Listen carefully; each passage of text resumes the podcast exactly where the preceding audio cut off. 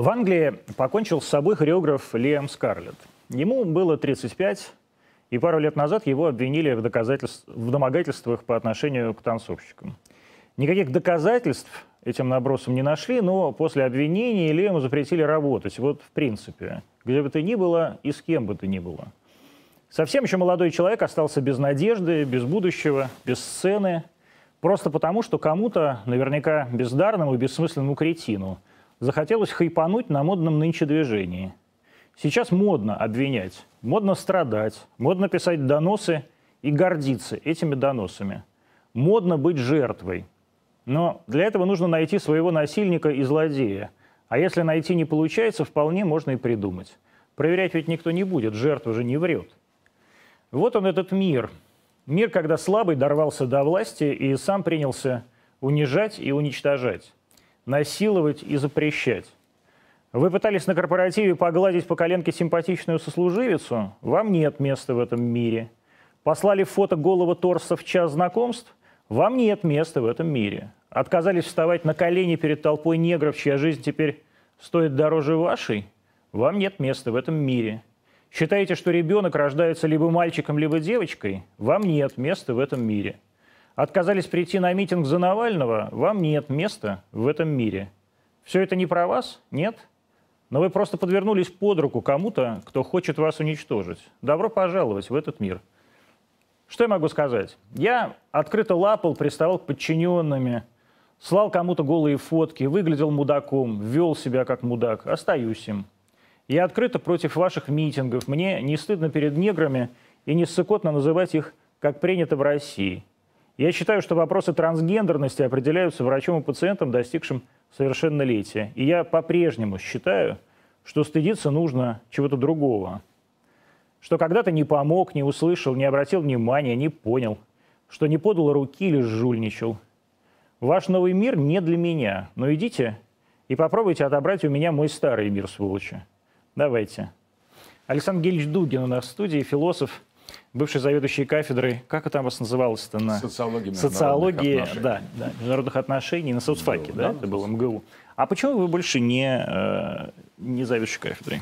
Ну, есть э, две как бы версии этого Вот вас выгнали за то, что вы не соответствуете новому может миру. Быть, может быть. Вообще, на самом деле, в каком-то смысле я, конечно, ушел сам, но ситуация была близка к этому. То есть меня пригласил Добреньков, э, декан социологического факультета. Я поработал там с 8 в 6 лет, возглавляю кафедру социологии международных отношений.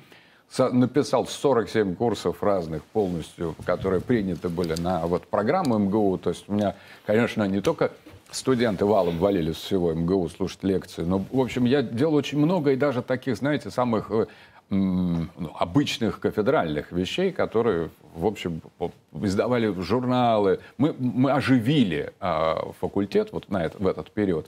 Но э, я очень активно выступил за Крым, за Крым, за Донбасс, за э, российское, за Новороссию. Мы приглашали Пушилина, там, Пургина к нам в, в МГУ. Меня за это должно было бы, должны были бы повысить. То есть, вот, там, как, как бы, вам кажется. Как, как кажется. Но э, украинские коллеги, написали в этот момент на Change.org, вот как раз первая проба да. Cancel Culture, требование убрать меня за, за, за русский империализм.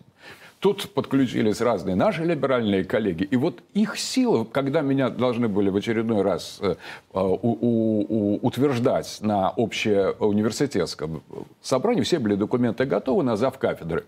Меня утвердили, я получил этот документ. Как обычно, эта процедура даже не обращала на нее внимания. Вдруг приходит информация, что пересмотрено решение. Это первое вообще в истории МГУ, что нет, на самом деле мы не утверждаем вас там, без а, без всякого обоснования. И, но это совпало как раз с украинской, с. Change То есть вас сожрали э, украинофилы?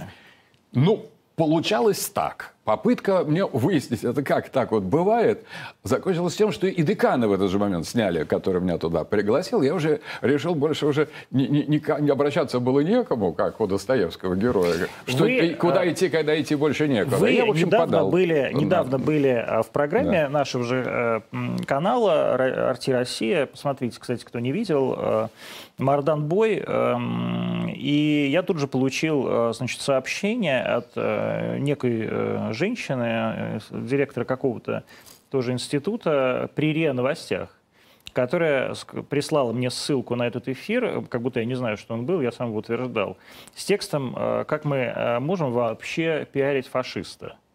Вот видите. Вот что вы Значит, украинские сети Вот, есть, но она не э, украинская, она РИА Новости. Сети, украинские сети, я сказал, украинские или либеральные сети.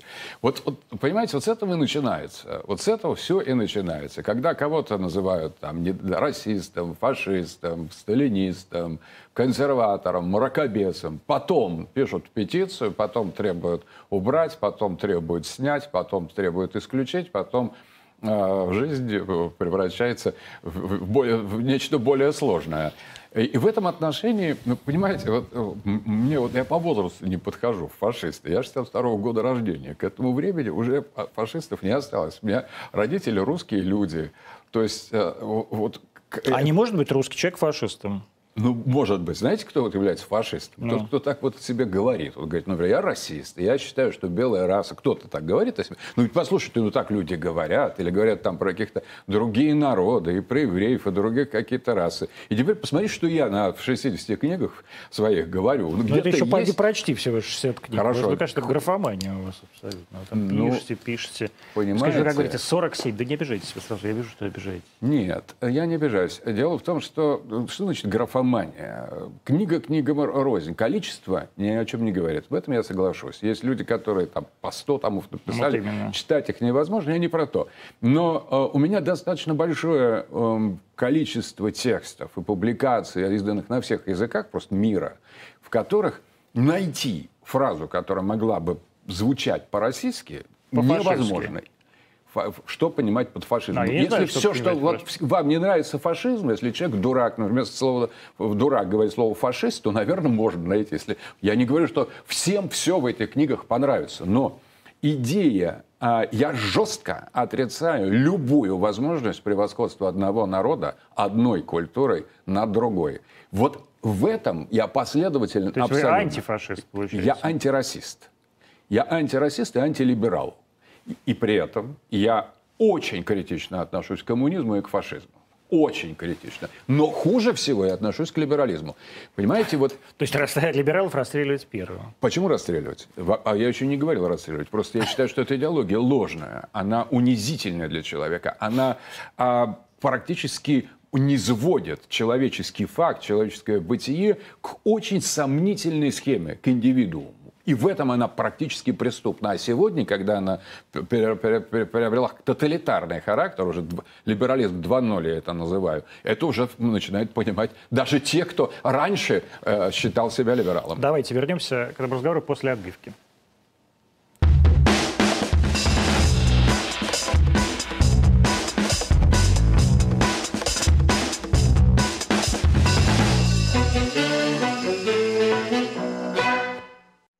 Программа «Антонимы». Мы в прямом эфире. Сейчас понедельник, 19 апреля, э, 20.08 в Москве. Мы в эфире канала РТД, YouTube, Рутюб, э, ВКонтакте, Facebook.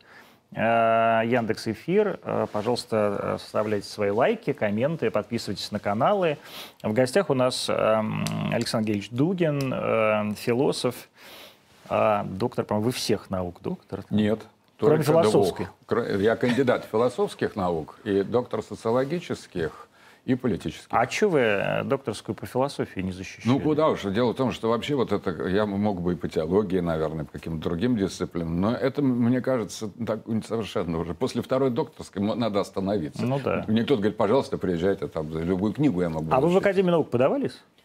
Да нет. э, Почему? Мне это, честно говоря, м, все эти даже защиты, они- я на них соглашался. Не столько был их инициатором. Мои друзья, которые слушали мои лекции, читали мои книги, приглашали меня выступать. Они говорят, давайте вам пора защищаться. Я говорю, ну, ладно, давайте.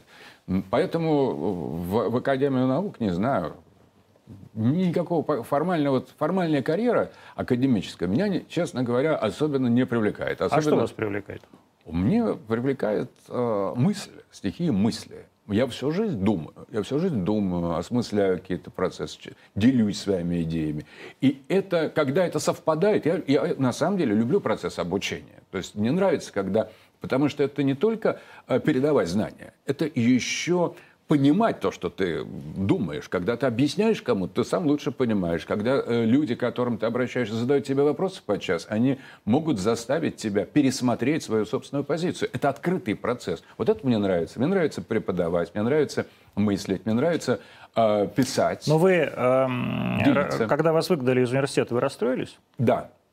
Ну, это было уж А совсем. что тогда говорили, что сами ушли? Нет, я ушел сам. Меня не выгнали. На самом деле, вот когда они не подтвердили, меня, вернее, они подтвердили меня э, на завкафедры, а потом, вопреки всем правилам, отозвали, было понятно, что под каким-то таким внешним давлением, ну, мне было очень неприятно. Неприятно. Не по себе, и я ушел. Ну, конечно... А вам, вы пытались как, кому-то жаловаться? У вас там куча друзей разных? Ну, Написали во... там Суркову, типа, Слава. Если, во-первых, он мне не друг, я с ним сотрудничал, э, но не, исключа... не исключено, что это благодаря ему. Все. Думаете? И, и не, не исключено. Не знаю, я достаточно критично пару раз о нем высказывался. Все утверждают, что он очень злопамятный человек. Но я действительно не знаю. Когда я попытался спросить у своих друзей, в чем это дело, мне говорят, непонятно. Просто непонятно. Должны были в этой ситуации за патриотизм, за Крым наш, за русскую весну, за вся вот эту всю патриотическую поддержку, наоборот, поддержать и как-то расширить эту ситуацию. И вдруг в, нашей, в нашем обществе часто такие парадоксы. Вот в тот момент, когда думаешь, что сделали два шага, дальше третий, а тут наоборот как-то все А что такое вы сказали про Суркова, что он мог, что он мог обидеться? Ну, понимаете, пару раз говорил. Ну, я говорю, что? Не помню точно. Я Гарри, обращал внимание, что, что он превращает в постмодернизм и в, в некоторое такое, в балаган, в высокие патриотические идеи, что он плодит бессмысленное молодежное движение вместо того, чтобы создавать какие-то действительно идеологические проект политический. Он вот говорит, с одной стороны, вот мы с ним беседовали про суверенную демократию. Отличная идея. Потом я говорю, ну давайте развивать дальше. Вот суверенная демократия. Хорошая идея. Сочетание суверенитета и демократии. Давайте содержательно туда вложим. Сюда он говорит, это как хит сезона. Поговорили там, щелкнули и к другому переходим. Там просто к демократии. Вот вы слышали его выступление сейчас на «Русском пионере»? Нет. Где он, как он читал такой большой рассказ, э, очень хорошо выглядит, э, буквально на 30 лет и рассказывал о том, а, как раз про молодежные движения, что проблема всех молодежных движений в том, что их пытались создавать пенсионеры, люди, которые не вот могли он разговаривать. и пытался. Он, он, он, что ли, Себастьян, пенсионер? А я думаю, он про себя и говорил. Ну, он, он все-таки, он мне ровесник, он моложе меня, он молодой, молодой человек. Ну, если вы считаете себя молодым да, человеком, я, считаю, я, кстати, считаю себя молодым, потому что вот, причем, когда мне было 20 лет, я общался только с людьми за 50. Я не мог своих вообще, вот, не выносил просто идиотов там 20-летних, мне не о чем было с ними говорить. А сейчас мне очень интересно с детьми. Вот у меня внучка подрастает. Мне так вот живо. Ну, а я опять не попадаю в возраст. Я считаю себя либо гораздо старше своего возраста, когда-то считал, но сейчас уже старше. Просто некуда старше, только уже в гробу значит, младше. Но я не, никогда не чувствовал себя в своем возрасте. Но Сурков, на самом деле, а, он не был пенсионером по психологии. Он достаточно открытый, живой человек. И он наплодил эти идиотские молодежные организации. А чем они идиотские были? Потому что в тот момент, когда он их создал для борьбы с оранжевыми сетями, и в тот момент, когда началась Болотная площадь, там никого не оказалось, просто абсолютно ни одного. Как только деньги прекратились поступать... То есть нашим... это все была дутая какая-то... Симулякр. Это был симулякр. И когда мы, я говорю... А почему? Вот почему? Потому что он Подождите, вот почему умный человек да, очень талантливый человек, которым является Владислав Юрьевич. Без сомнения. А создал э, целую серию симулякров. Потому что он постмодернист. Потому что ему близок вот этот, этот, этот стиль. Может быть, я, да, это первый был ответ. Я думаю, что в нем дело. И у меня было впечатление, что к ему поступают правильные указания сверху от Путина. Думаете, прям Путин звонит и говорит, ну, Слав, он создай пионеров. Честно. Думаю, да. Ну, или каких-то молодежных организаций. Ну, наших. Ведь да. это не только, я с Сурковым не только на этом направлении работал. Мы работали с ним по идеологическим вопросам, по там, информационным, по э, журналистским, по, именно по консервативному развороту. И он достаточно открыто и четко это сформулировал. Но у меня сложилось впечатление, может, кстати, я не прав, я тоже не уверен, что ему поступают правильные, э, правильные такие вот какие-то общие указания, что давайте напишем, например, учебник по э, патриотизму, наконец-то. Я ему написал этот учебник. Он каждую главу отзванивал, говорил, там, Сергеевич, вот здесь надо поправить, здесь вот моему там сыну скучновато про ваших эсеров читать, давайте повеселее что-то. Но это еще все, все нормально, это рабочий процесс. Но в результате все превращалось в ничто, в симулятор, в выхлоп. Потому что давали еще пару либералам каким-то дописать пару глав. И в результате получилось просто чушь собачья. И точно так же с молодежным движением, с одним, с другим, с третьим, с четвертым. То есть все превращалось в некий микс. То есть... А вы считаете, что вообще какое бы то ни было движение, политическое, молодежное, ну, такое как бы общественное, можно создать по указанию сверху? Можно помочь поддержать то, что растет само, например. Можно стимулировать, можно несколько подправить, во всяком случае, можно демаргинализировать некоторые направления. И это, вот это зависит от власти, на самом деле. Но если а, заведомо ставить такую задачу, там, сочетать несочетаемое, вот, вот это, по-моему, Суркову очень нравилось, когда либерал Фридман, он говорит, вот я заставил либерала Фридмана поднимать тост за великую Россию, а там какого-нибудь патриота, э, не будем называть какого-нибудь, наоборот, говорить о свободе там, и, и, и правах граждан. Вот это это удалось. То есть такое ощущение, что вот эта идея постмодернистского, черный снег, там, белая тьма, вот эти постмодернистские тарантиновские, тарантиновские фигуры. Да. да, вот именно парадоксы, короткие замыкания, когда одно уничтожает другое, и вот создается психоделический эффект. Мне кажется, что у Владислава Суркова очень сильна вот эта психо... Э, симпатия к психоделике. А вам а, не симпатичны психоделические все эти вещи? Вы вот человек, который в свое время Э, дружили с Тимуром Киби, с, с, э, господи, с Тимуром Новиковым, с э, Курехиным там, и так далее. Ленин Гаиб. Ну, это очень интересная была идея. Вы понимаете, всему надо, всему свое время. Вот когда речь идет об артисте или о философе, это одно. Когда дело о политическом чиновнике, или о серьезной стране, о серьезных проектах, ну, и это вот всему свое место. Всему надо знать меру, на мой взгляд. То есть вот психоделики... Как бы, как бы должен был выглядеть, э, с вашей точки зрения, идеальный человек на месте Суркова? А, да, я думаю, что лучше там вообще никакого это место было пусто, потому что уже его последователи доказали, что с этим местом что-то уже не так.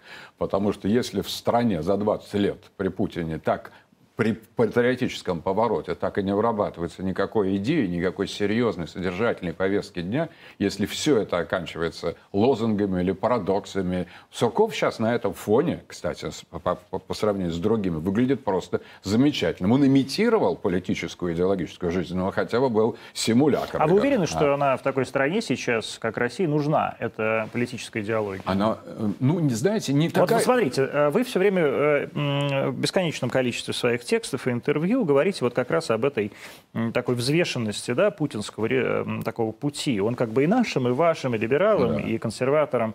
А может быть, это и есть правильная идеологическая система в нынешней России, которая вся разбалансирована, и сбалансировать ее можно только таким образом? Вот знаете, а, здесь интересный вопрос. Я вообще критически отношусь к самому себе. И, с одной стороны, мне это очень не нравится. Отсутствие идеи, отсутствие идеализма, отсутствие цели, отсутствие миссии, отсутствие последовательного дискурса со стороны власти, который бы объяснял, что у нас за страна, что мы строим, к чему идем. Но, с другой стороны, и когда я оцениваю результаты тех же вот колебаний, этих два шага вперед, три шага назад, я прихожу к выводу, что, наверное, в этом есть определенный резон вопреки своему, своей неприязни к этому. Но, и более того, я в какой-то момент пришел к, а, к такому выводу, что с точки зрения настоящего, вот статус-кво, поддержания статус-кво, может быть такая вот неопределенность, это даже эти симулякры, вот эти гибриды между несочетаемым патриотизмом и либерализмом, соединенными в одно, может быть это и, и полезно. Но мы должны думать о будущем. А в будущем это уже будет неприемлемо. А будущее что... когда наступит? Вот этот очень интересный вопрос. Будущее может и не наступить вообще.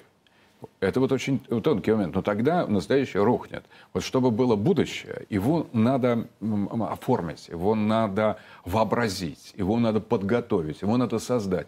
И можно было бы сказать, ладно, давайте в настоящем, вот будет как есть. Вот так. Но давайте тихонечко где-то, пусть не идеология. Сейчас даже в чем-то я пересмотрел свои взгляды. Вот если сейчас какой-то идеологии нынешнему режиму, нынешней политической элите дать, это будет уже симулятор. Это уже будет что-то чудовищное. И поэтому лучше уж они будут такими, как они есть, без идеологии. Но будущее, как раз будущее, должны прийти другие люди, должны создаться другие институты, где будет все ясно, где будет последовательно, прозрачно, не абы как слеплено из того, что вот этого ельцинского кошмара, как, что делает Путин действительно успешно, но в будущее должен быть совершенно совершенно к будущему должно быть другое отношение. Здесь не, недостаточно этих сиюминутных технологических решений. Каким образом можно, э, вы говорите, в настоящем, может быть, это и правильно, а в будущем это неправильно? Еще раз повторяю, где эта грань между настоящим и будущим, и когда должно перейти, мы должны перейти к строительству этих самых институтов, есть настоящих. Такой, есть и так, вот эти да, новые да, люди, да. они в какой момент должны вот. замениться старыми и при этом не оказаться старыми, на самом деле? Этот процесс, а, он незаметно проходит, но какая-то грань в какой-то момент она наступает, в какой-то момент настоящее заканчивается. Например, вот мы строим нынешнюю политическую систему на факторе Путина. На факторе Путина абсолютного, факторе... Насколько нам либералы смеялись, когда я написал Путин абсолютно, у него это альтернатива. Это я сказал лет 15 назад. Все говорят, да он четырех месяцев не переживет. Уже, там, уже я уже э, удивляюсь как вот этому долгожительству. И все, эта фраза продолжает работать. Но мы живем, вот этот статус-кво построен, это настоящее. Она равна Путину. То есть Путин абсолютен. Мы считаем, исходим из такой научной предпосылки, что он вечен, что он бессмертен, и его государство, как сам Сурков э, говорит, будет бесконечным, очень долгим. И если даже он исчезнет, придет новый Путин-2, и все будет всегда таким. Вот в этом есть э, некоторая а, ошибка, чисто научная, что вот это настоящее, вот это статус-кво в какой-то момент кончится. В какой? Например, вместе с Путиным. Ну. Или вместе с режимом или в ходе какой-то катастрофы, или когда будет исчерпан запас настоящего. Ну, и нет, тут... подождите, исчерпан запас настоящего – это философская конструкция. Нет, нет, нет, смотрите, у нас в какой-то момент Советский Союз рухнул. Почему? Да, что? Потому что бабок не, не было уже. Ну, вот это, это уже, что за ерунда? Ну, разве ну... так бывает? Там без денег можно построить все, что угодно. Деньги любое суверенное государство, как показывал Эзро Паунд или Сильвио Гизель, может напечатать. Это не в этом дело. Дело в том, что закончилось, закончился контроль над настоящим настоящую. Вот все, я сам думал, что Советский Союз будет длиться, он может еще, еще длиться сколько, сколько угодно. И все в, этом, в это также верили. И в какой-то момент там внутренней оппозиции не было, все полностью контролировали э, э КГБ, там вообще все было прекрасно. И в какой-то момент началось вот маразматическое заклинивание у мозгов в руководящей просто верхушке. И она уже не смогла сделать шаг в будущее. Тогда это рухнуло. И а он... какой шаг в будущее они могли сделать? Это очень сложный момент. Ну, даже, должно быть, как, должен был какой-то быть проект либо мягкого перехода от социализма к либерализму, либо, как евразийцы предлагали, когда будет заканчиваться. А уже были евразийцы в тот момент? Да, евразийцы да. были в 20-е годы еще. Они предсказывали неизбежный крах советского режима, но они предлагали... А это вот идея... ваши предшественники кто? Ну, Трубецкой, Савицкий, Гумилев, а, Бломберг, а, Хардаван, а, Вернадский. Они создали евразийство.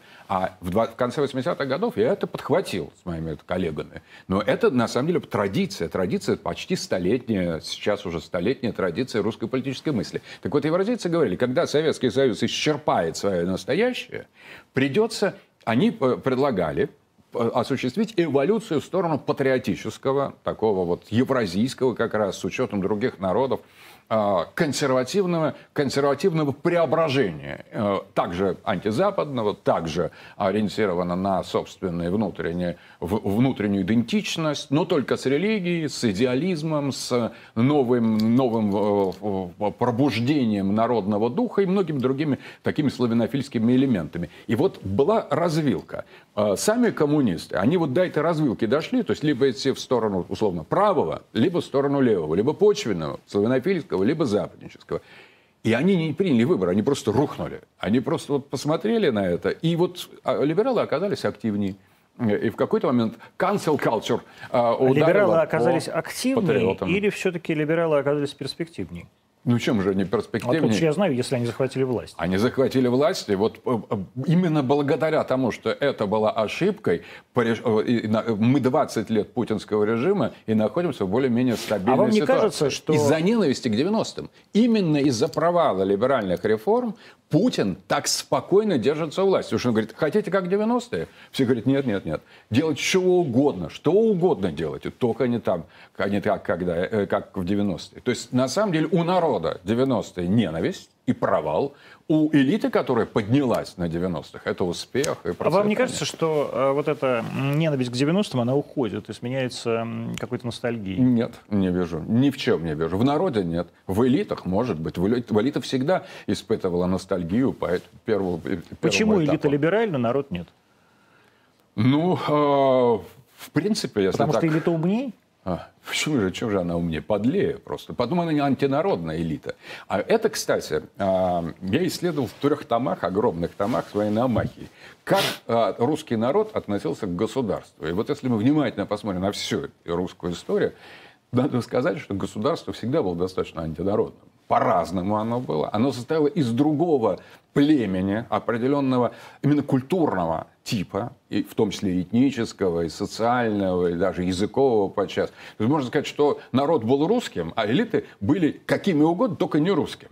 То есть вот э, они говорили на русском языке, но принципе их, их сознание было очень а, отчуждено от самого народа. И в этом отношении традиция не прерывается. Поэтому элитам нравится, нравится, э, а народу нет. И а, здесь как раз это противоречие, очень глубокое противоречие а, русской истории. В один момент, вот во время социалистической революции Октябрьской, была попытка русского народа изменить эту ситуацию, когда вот подняться и сбросить ненавистную романо-германскую а, элиту. И что же а, произошло? Тут же, тут же была создана в, форме вот государственного, государственной надстройки, государственной бюрократии, снова отчужденная элита. И снова, она, снова же возникло это, это противоречие.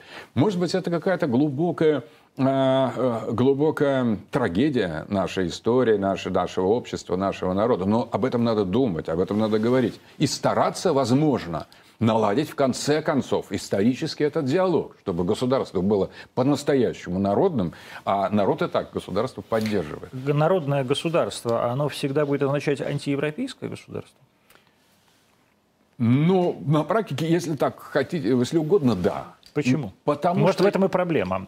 Может, нет, поэтому нет, и не нет, получается построить? Нет, нет, нет. На самом деле не в этом проблема. Оно будет э, совершенно антиевропейским не потому, что нам не нравится Европа, а потому что Европа требует того радикального российского колониального подхода, на котором сегодня настаивают либералы, до этого наставили, настаивали капиталисты или э, прямые биологические расисты. А Европа этноцентрична до мозга костей. То есть они считают, что только европейский опыт является универсальным общечеловеческим. То есть история Европы – это история человечества для них. Все. И тот, кто не согласен с этим, того надо цивилизовывать, того надо модернизировать, развивать. Все, кто отрицают это, это варвары. Так вот было на всем протяжении западной европейской идентичности. И они применяют этот принцип к нам. Наш э, славянофил Данилевский говорил, э, если бы Европа, и, кстати, и Трубецкой, вот, э, основатель евразийства, если бы Европа была одним из культурных типов, который существовал наряду с нами, можно было восхищаться и перенимать очень многие черты. Но она не просто предлагает себя в качестве примера, она навязывает себя в качестве единой нормы по-разному на каждом этапе по-разному. Началось с католичеством, потом с буржуазией, потом с э, европейским национализмом, потом с, э, с капитализмом, потом с а православие либерализмом. это не Европа? Конечно, другая Европа. Православие это хри... Мы выходцы из э, того же самого греко-романского мира. Но мы тысячи лет вместе с Византией идем по другому пути. Но Византии тысячи... нет уже никакой. Мы Византия, мы ее продолжатели. Мы взяли эту культуру восточно-восточного христианства, унаследовали ее вместе с другими народами. Кстати, Греция Румынами. идет по этому пути? Ну, Греция, она показала, в Греции уже не было там после падения Византии, это была просто Османская Нет, вот империя. сейчас Греция идет по этому пути, нынешняя сейчас Греция. это маленькое государство, которое ни по какому пути не, не идет, куда и скажут, туда она а, идет. Э, мы взяли на себя миссию этой восточной Вот отлично. В какой момент э, мы решили, что мы не Европа?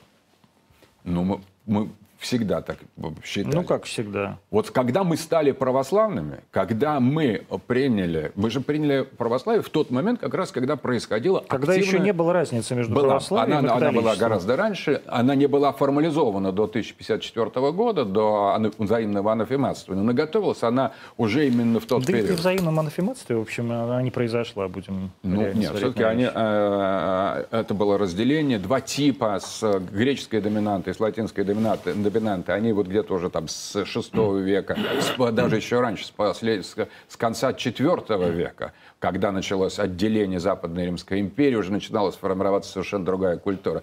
Это э, две ветви греко, э, греко-римской традиции. Одна из них православная, другая католическая. Католическая была более активной. Она даже э, латинский четвертый крестовый поход, латинскую империю создала в Византии. Они всегда считали православных, даже не всегда, а с какого-то момента, когда усилились с, благодаря франкским, мона, франкским монархам, они э, считали православных еретиками, схизматиками, относились как людям второго сорта православные... Но мы тоже к ним относились как к людям второго сорта. Едва ли. Мы отбивались, мы защищались, и поэтому... Вот, То есть вот они уже тогда были сильнее?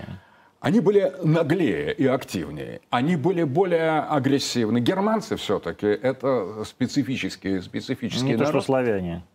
Славяне, конечно, они спокойнее, доброжелательнее, а более созерцательные, более такие сельские, мысельчане. Хотя в Герма... и в Германии тоже было большое количество крестьянства, но доминировала эта военная германская аристократия, которая действительно обладала некоторой э, импозантностью такой, агрессивной. Мы знаем, почему это крайних случаях это импозантность аристократическая. А на Руси э, типа аристократия была какая-то другая. Тоже да? такая же была, но на самом деле все равно само качество народа, славянский стиль, все-таки был помягче.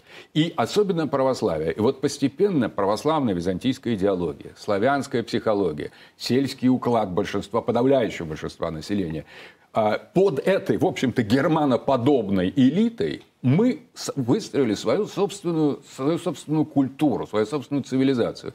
И эта цивилизация могла бы дружить с европейской. И подчас так и было. То есть они что-то свое, подчас что-то мы свое. Но до того момента, пока они не, не берутся за старые колонизационные модели, что есть только одна истина, это наша истина, только есть один путь исторического развития, это наш западный путь, а все остальные варвары и э, недоумки. И поэтому надо их модернизировать, их надо просветить. Может, и... проще было лечь под Европу?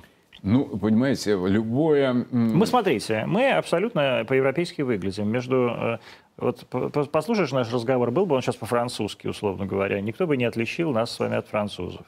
Меня да. за немцев принимают во Франции. Ну. Немцы сами обращаются часто по-немецки ну, ко да. мне во ну, Франции. это не важно. Ну, видите, э, соответственно, как бы, почему бы нам, может быть, проще было уже покориться?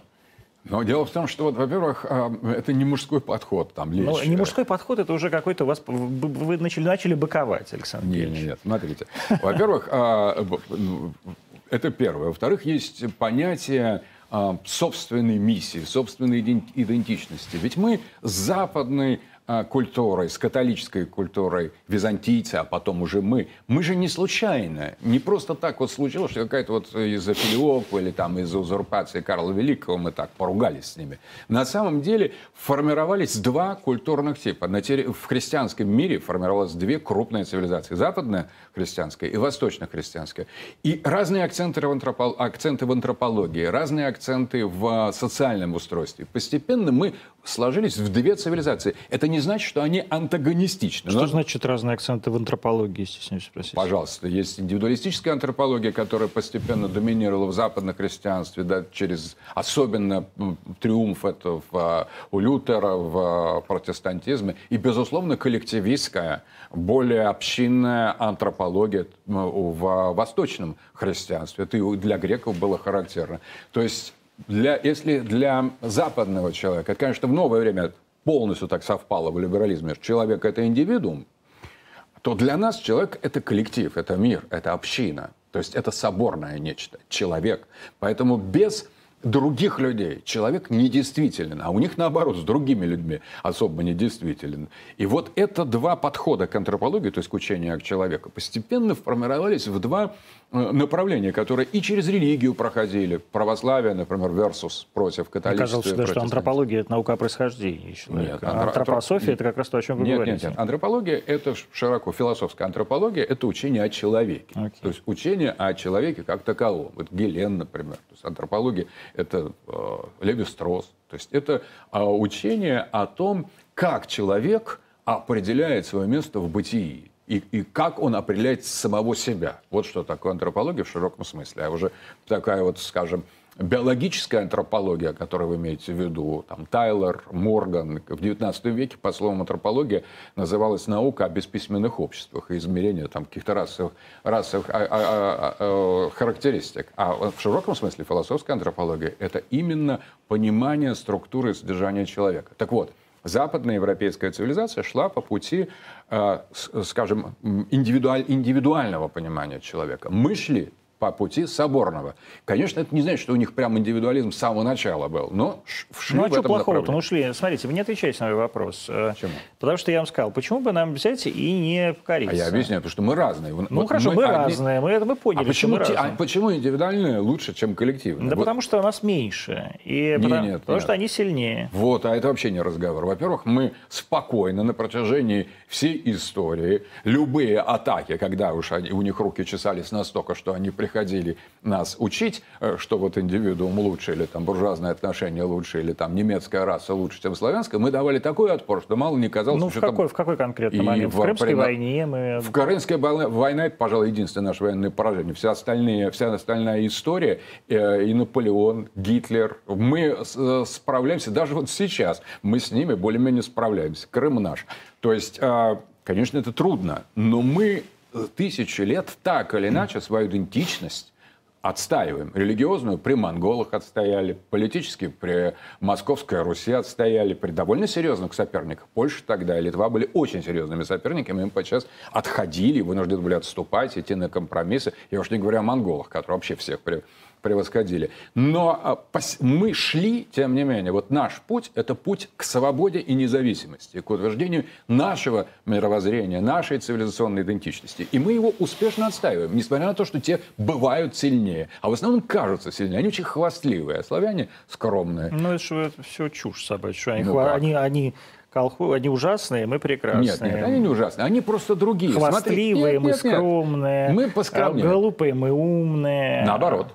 Вот подождите, вот наоборот, подождите. То есть они умные, мы глупые. Мы поглупее, конечно. Они очень ловкие, у них прекрасная рациональность, у них есть философия, там тысячи лет она развивалась, а у нас сто лет. Ну, согласитесь. А почему? А почему так, кстати? Почему ну, мы глупее? Да... Почему у них литература э, там, я не знаю, стоп, поэзия, стоп, поэзия британская стоп, стоп, стоп. с 13 века. А, это, это, нет, это правы, вы правы. Но в чем-то в литературе мы хоть поздно пришли, но а, ну, так пришли, да. мощно, и позже, согласен, позже, но так мощно, что сейчас вот Достоевский и ну, Толстой... Понятно, мы поняли, что в 19 веке появились Толстой и Достоевский. Да, но, это, это, но они не просто появились, они так появились, что многие вопросы на, на, на несколько столетий сняли. Но я хочу сказать, что то, что мы различны, не значит, что мы лучше их. В некоторых случаях, в чем-то, они, безусловно, нас опережают. А в чем-то мы совершенно а, а, а, самостоятельны, самодостаточны и прекрасны. Здесь нет общей меры. Но я вам больше скажу, что между, кроме Европы и нас, существует еще множество цивилизаций, которые тоже нельзя сбрасывать со счетов. И они тоже в чем-то Нет, мы, мы, вернее, мы сейчас э, перейдем и к китайцам, не... к индийцам. Прекрасные э, цивилизации. Э, к мусульманам, к, иранцам. Ну да, так сказать, к персидской цивилизации, к арабской цивилизации. Это понятно все. Но мы, э, я, собственно говоря, поэтому и не хотел сейчас идти к китайцам и к индийцам, потому что очевидность раз различий, она э, глобальная, да, так сказать, она физиономическая. Никакой разницы между, условно говоря, с точки зрения, опять же, китайца, разницы между нами и немцами нет никакой. Мы оба, все христиане, выглядим одинаково, носим одинаковую одежду, более-менее э, живем с одной э, совершенно связанной друг с другом историей, э, которая на протяжении тысячелетий нас связывает. Я не знаю, даже правящий дом – у нас фактически один с британцами на протяжении э, там, трех столетий. А, и для китайца разница между нами меньше, чем, я думаю, между какой-нибудь э, э, Вер, там, я не знаю, между, между Харбином и каким-нибудь Гуанчжоу. Знаете, вот э, отчасти, может быть, вы действительно правы, что они видят в нас, в нас Запад. Хотя э, я часто езжу в Китай, я преподаю в Шанхайском университете, и э, могу сказать, что там тоже очень, очень нюансированное отношение. То есть, благодаря, может быть, историям, в основном благодаря Советскому Союзу и Сталину, они считают, что мы вообще другие. И вот это мы та часть Запада, это часть вот скажем, условно, не китайского, белого, западного человечества, которое им намного больше нравится. Это первое. А второе, у китайцев мне мой друг э, Эрик Ли, э, китайский очень крупный бизнесмен и интеллектуал. Как зовут его? Эрик Ли. А, Эрик ну, Ли. Как он, То есть назвали его уже по-человечески? Это он так себя, mm. у него он половина, владеет половиной э, Силиконовой долины, выступает на ТЭДе, при этом он китайский патриот и сторонник Компартии. Так вот он говорил, что я могу отличить китайского либерала по походке. Не только что представитель какого-то этноса. Я могу идеологически, антропологически выявить китайского либерала. Они все сволочи, шестая колонна и гады. Как? Вот он, есть такой... Как, как ходит китайский либерал? Это надо Эрика спросить. Мне это поразило само по себе, что на самом деле мы думаем, что это гомогенное, однородное общество, там все одинаковые. Я так не думаю как вот, раз. А, во-первых, там есть много этносов в Китае. Кроме таких уже откровенно уйгуров или там тибетцев, там еще есть так Я поэтому не назвал уйгуров и тибетцев. Я сказал между Харбином и Гуанчжоу. Ну да, но и это тоже. Там то, что находится... Вот ханьцы, они все ханьцы, но в, э, на юге там очень очень, очень специфичные народы, и там вообще политическая картина. Но интересно, что у них антропологическая линия, как и во многих других обществах, кстати, идет по этой, по этой логике. Либерал, не либерал. Сейчас в Америке сторонники Трампа и сторонники Байдена это два, какого, два народа таких, два, две цивилизации. Вот давайте поговорим, об этих, давайте поговорим об этих народах. Мы, собственно, ведь с этого начали, да? С того, что русская элита всегда была более либеральной, да? Это был принципиально другой народ чем... Э... Но она была более западной, а потом стала либеральной. Ну, Просто... а это не либерализм.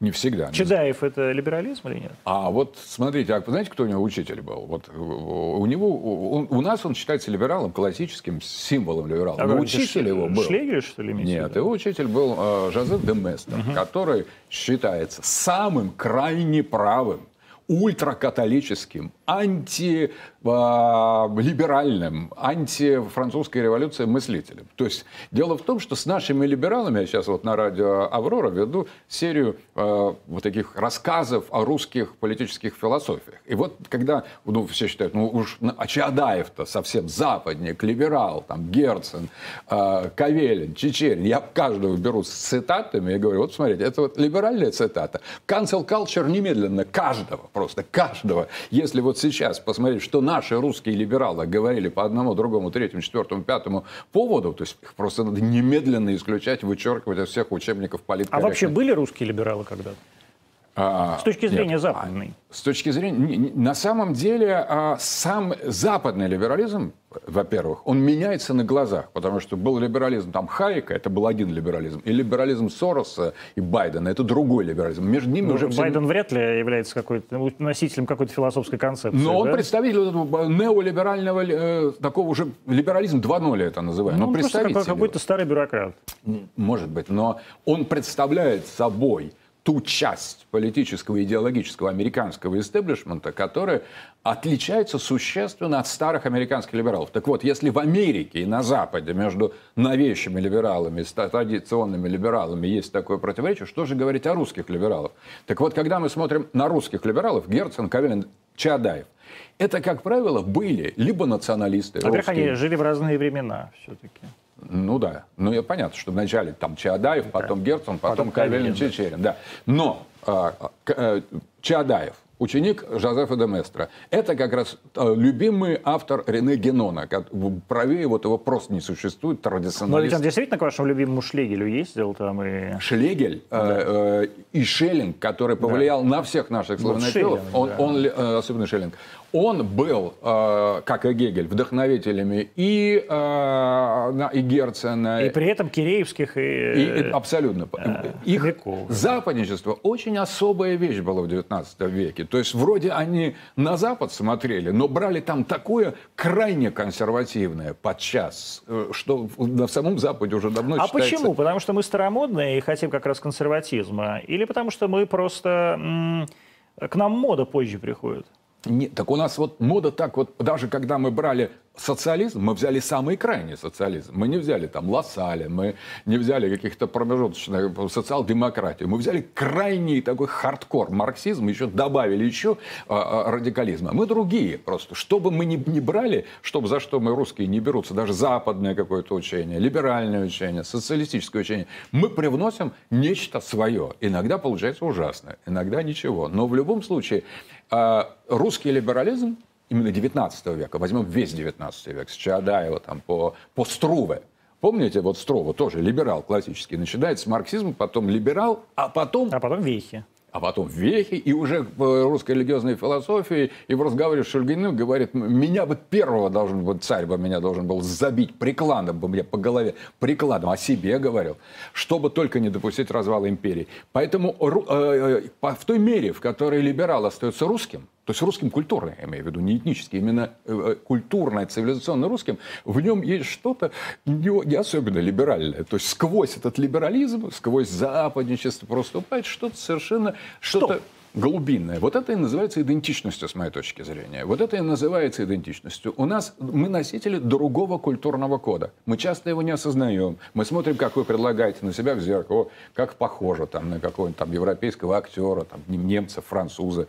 Э, чеха или даже англичанина подчас. То есть, но как только речь заходит о каких-то более глубоких вещах, этических, метафизических, философских, когда речь заходит о сердце, о душе, об истории, вдруг мы начинаем в разный, э, в разный период, по-разному, чувствовать, что мы все-таки другие.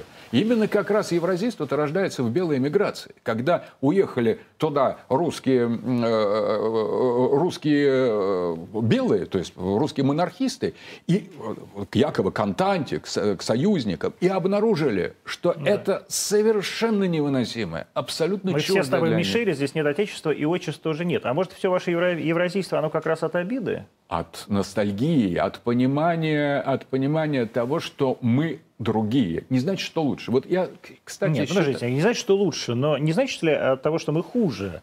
Почему что человек, хуже? вот вы говорите, все это родилось в белом движении. И люди приехали в Париж и почувствовали себя, наконец, людьми второго сорта. И вообще все вот это наше взаимодействие с Западом – это отношения людей второго сорта с людьми первого сорта. Да, я не думаю, что так. Во-первых, почему с второго сорта? Мы вполне э, Но вам не кажется, что мы так уровне... все себя чувствуем? Нет, я так не думаю. Наоборот, я думаю, что вполне многие открытые к Западу люди, русские люди, открытые, считающие себя просто э, вполне разделяющими либеральными цен, либеральные ценности, оказываясь по-настоящему в этой западной среде, обнаруживают свою инаковость. Не обязательно худшесть. Почему это должно быть худшесть? Просто инаковость. И тогда они говорят, слушайте, лучше вернуться назад. В Давайте этом... тогда, что такое да. инаковость? Конкретно. Вот что, чем мы, вот пять пунктов, по которым мы отличаемся. Скажем, вот я а, русский либерал, приехал в Великобританию, в Оксфорд. Я чем буду отличаться от оксфордского профессора среднестатистического либерального?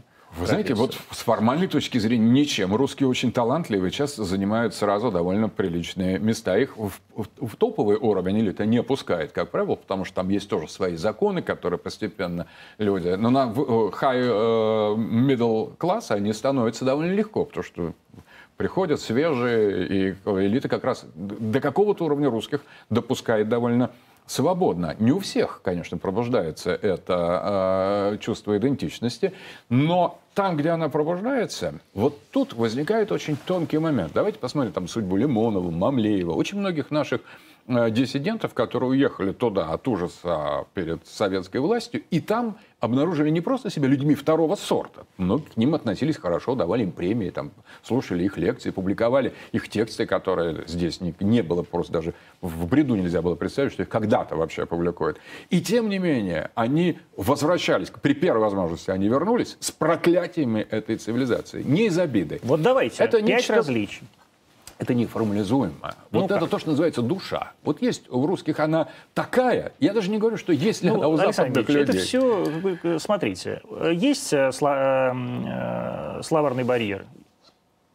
Ну, языковой барьер есть. Есть. Почему? Да, ну что, русский так к языке... Ну вот, например, Бродский, как мы знаем, несмотря на то, что был великим американским поэтом и даже получил за это Нобелевскую премию, я не знаю, он в этом смысле high middle класс или, high или все-таки уже прям Нет, совсем... Не, high middle.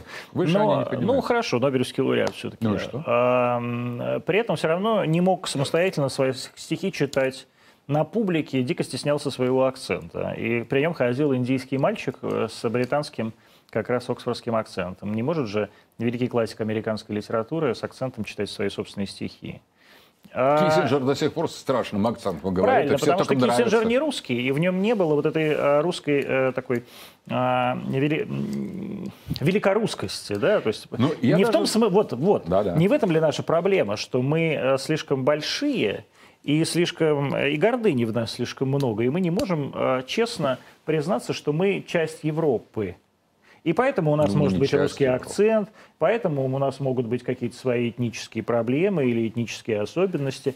А мы, и поэтому мы этого так стесняемся, этого другого Смотрите, своего. ведь когда мы говорим об этнических э, акцентах, ведь не только же на английском говорят Европа. Нет. Есть голландцы, есть датчане, есть венгры, которые не чувствуют себя э, Так я про это вам и говорю, что, может быть, А мы, мы чувствуем, вот. мы другие. Вот. Да потому что мы не народ Европы. Мы чувствуем, что мы цивилизация другая, которая в Европу не помещается. Просто не помещается. Что у нас другая система координат, экзистенциальных, онтологических. Назвать их так формально, вот я предложил антропологию, куда уж дальше, что мы понимаем человека как нечто «я и другой», «я и еще кто-то», «я и мир», «я и общество. И в этом отношении э, это дает и объясняет и коммунизм, и соборность, и православие, и крестьянство, и, и сэровщину, и еще много чего, что еще не, не, не случилось в русской истории, но обязательно случится. Это же очень глубокий принцип. Если у нас разная антропология, а несмотря на различия акцентов, историй, кровавых битв между французами, немцами, там, итальянцами, испанцами, датчанами, англичанами, э, ирландцами и, и шотландцами, например, когда вообще представляют собой в этих британских островах другую совершенно цивилизацию, тем не менее язык разный, история разная, там сейчас религия разная, кто протестанты, кто католики, а тем не менее антропология сходная не говорю, что тождественное, но сходное. А у нас вообще граница другая. И это антропологическая граница, граница по человеку, граница по нашему собственному сознанию. И эта граница очень серьезная, она дает себя знать по-разному. Она может дать, как, вот, в принципе, те феномены, а, как чувство неполноценности, она может и в это вылиться, гордыню, пожалуйста, может вылиться в это, стеснение говорить на другом языке, может э, повышенное наоборот. Есть люди, которые не стесняются русские, несут на другом языке, не зная особенно слов, но с такой самоупоением, что их вообще считают, что это они вот прекрасно владеют языком. Мы, эта русская инаковость, она обнаруживается самым разным образом на самом деле. То есть совершенно иногда русские истово отказываются от своей идентичности, ответственности именно истово, как, как не поступит ни один датчанин там, или француз для того, чтобы стать европейцем. И вот в этой истовости тоже русское начало. Если бы не было православия, а русские были бы европейской нацией, или все-таки мы все равно сохраняли бы какую-то свою условную идентичность? Если ну, это такой... А, я думаю, что католицизм в значительной мере трансформирует социальную идентичность, что мы видим, например, на Западной Украине. То есть вот там тоже славяне, тоже русские, такие же русские, но под влиянием э, католических, униатских влияний, э, воздействий, конечно, идентичность может трансформироваться. Я думаю, что православие сыграло очень большую роль, очень существенную роль в формировании этой идентичности. Это некоторая мистическая ориентация самого православия. Это э, представление о такой тесной связи, о космичности, как Мерчи Эляде, православный, кстати, румын, говорил о космичности православия, что для нас очень э, внятны стихии мира, в то время, когда а, западное христианство довольно жестко а, от разводит космическая и индивидуальная природа, это лишь декорации, на фоне которых раз, развертывается моральная драма индивидуума, можно так сказать, или раньше личности, а потом индивидуума. У нас же а, все стихии космоса, человека, общества гораздо более тесно переплетены между собой. И это действительно чувствуется, причем не только у русских. Очень интересно, если мы посмотрим на, например, румынскую философию, у Илиады, у Лучана Блага, у даже там, у Чурана, например, такого пессимиста, мы видим, что это отличие, вот где оно идет. Оно идет как раз по, э, по границе, отделяющей славяно-православные, в том числе православные румыны, не славяне, но православные, а, а поляки наоборот. Славяне, славяне но, не православные. И у них мы видим что-то неевропейское. Хотя уж как поляки стремятся быть э, защитниками Европы от, от, от азиатов, в том числе от нас, и все равно, если внимательно посмотреть на их культуру, на Виткевича, например, там, вообще, вот если копнуть на Лейсмана, э, польскую поэзию, поэзию, польскую, э, польскую душу, но там возникнет что-то... На польский романтизм. Да? Конечно, особенно на, на, на Потоцкого и на... Э, да, на, даже на Мицкевича. Мицкевич, Мицкевич конечно, вроде да. вот русофоб. Хотя он белорус, конечно. Ну, белорус вы считаете своим, да. Там разница такая. Э, литовцы своим, поляки своим. Но вот Мицкевич, большего русофоба западников представить себе трудно. И тем не менее, мы открываем дзиды, и мы видим то, что на самом деле вот классическое праздник вот этого хтонического перерождения мертвых э, славяна. Ну, такое... то есть Гоголевщина да, такая, да, да, да, очень близко это абсолютно... И очень, очень, эм, на самом деле, чуткая именно к миру, чуткая к страданиям. Ну, а вы считаете, что это свойство только такого славянского э, фольклорного мира, к немецкому миру это не имеет никакого отношения? А немцы же тоже под большим влиянием. Сейчас, сейчас выяснится, что все под нашим влиянием, нет, нет, кроме нет. Португалии португальцев, нет, Александр Георгиевич. Кстати, у португальцев, я, я даже думал, что нет идеи Великой Португалии раньше. Думаешь, есть, конечно. Конечно, есть. Ну, откуда же тогда Бразилия? Да, да и пятая, пятая квинта импера, имперо. Э, это очень интересно. Кстати, португальцы вроде бы совсем далеко, но если мы посмотрим, это единственный народ, у которых понятие национальной идеи сопряжено с тоской, кроме нас. Да. Вот у нас быть русским значит понимать, что такое тоска. И у них быть португальцем, это значит, что, э, что понимать, что такое саудади, то есть что такое зов моря. И вроде бы, а, нет, здесь, конечно, о влиянии говорить нельзя, это, это было бы совсем абсурдно, но иногда мы можем найти резонанс с, э, с той или иной культурой, с той или иной идентичностью там, где не ждем, на том конце, том, на том конце света. Но в любом случае, я не говорю, что мы являемся уникальными носителями этого романтизма. Германия, как вы правильно говорите, это тоже пример такого совершенно не индивидуалистического, если угодно, и нерационального, особенно в романтике, если мы берем от Гаммана, там, через тех же Шлегеля, да. и, и уже кульминация у Шеллинга. Поэтому оно, это очень близко было нам. Мы, э, я думаю, что мы не просто а, попали под влияние Запада. Мы на Западе, наш, и славянофилы, и наши либералы, пока они еще были русскими либералами, они выбирали то, что им было близко, что им было созвучно. Поэтому Шеллинг, потому что в нем они обнаруживали очень многие вещи, созвучные с православной мистикой, с исихазмом. У Шеллинга действительно это так. Вот я особенно поздним Шеллингом очень много занимаюсь последние годы, потому что довольно долго. И там э, сам Шеллинг не знал этого православного, православного мистицизма, у него были свои авторитеты, Бема, то есть Парацель, совершенно другая линия.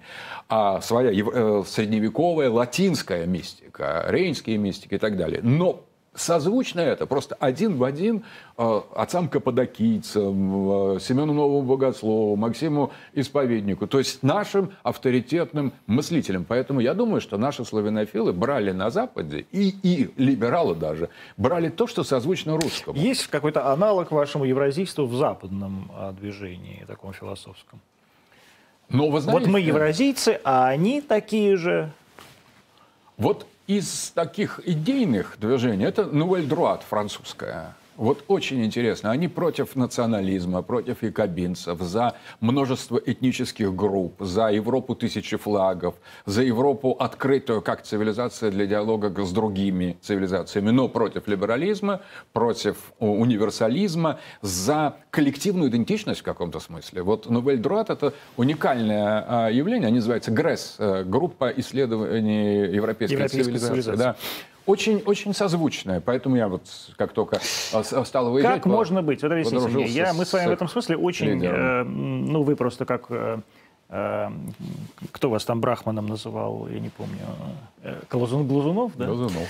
А, как некий концептуалист, я как последователь. Но, тем не менее, объясните... Как это не э, многонациональный, но не либеральный?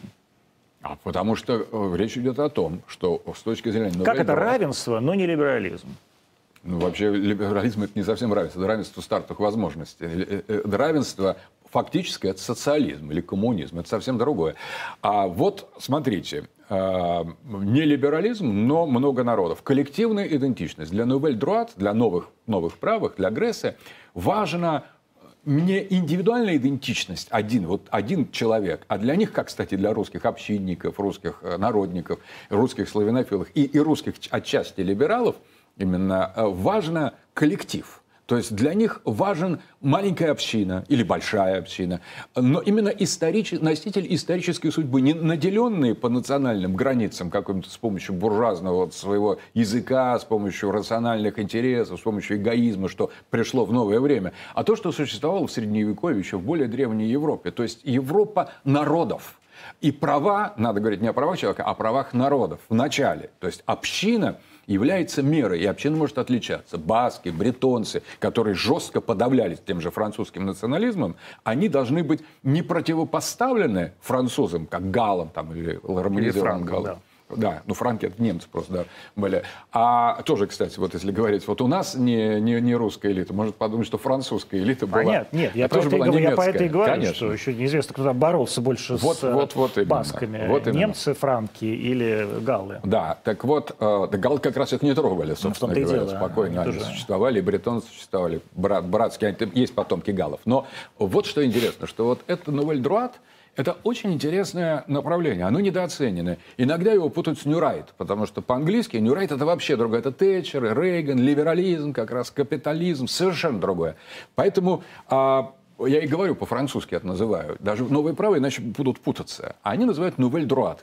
Это французское движение, которое имеет такой вот филиалы или э, своих представителей во многих европейских странах. Очень похоже на евразийство. И я вот, когда нас стали выпускать где-то в конце 80-х годов за границу, первое, с кем я там познакомился и сдружился, был Ален Добина, вот как раз лидер этого направления. И потом приезжал сюда.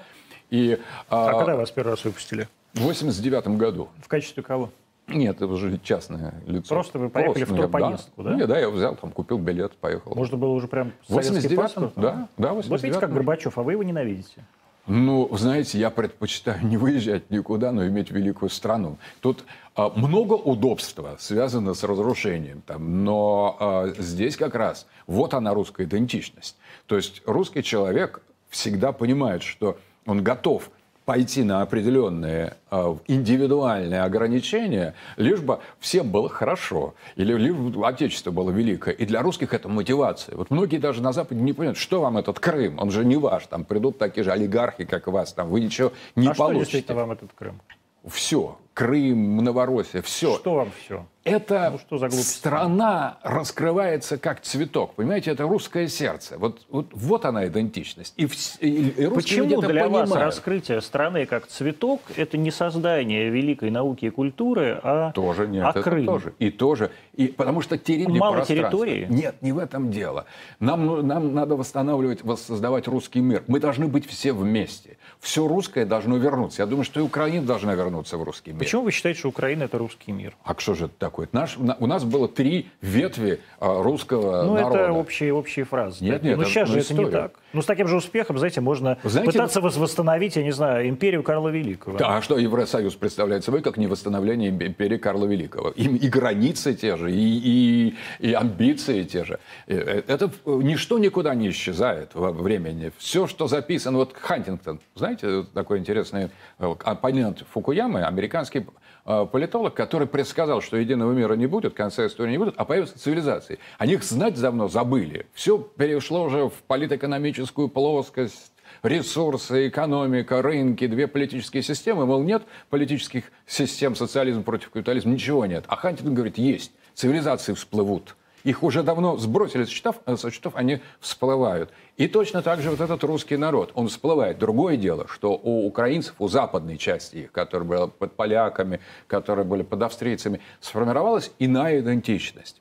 Эта идентичность распространилась постепенно на половину территории Украины. Вторая половина сохраняла, как это по выборам можно было видеть до определенного момента, сохраняла, наоборот, связь с нами, с нашим континентом. Это была вторая такая восточная Украина – которая была частью нашего мира. И либо нам договариваться с обоими этими частями, вот в каком-то в, в здравом, в здравом а, альянсе, либо мы делим Украину на русский мир к русскому миру, а Но вы делите восточный... мир э, на русский мир и не русский.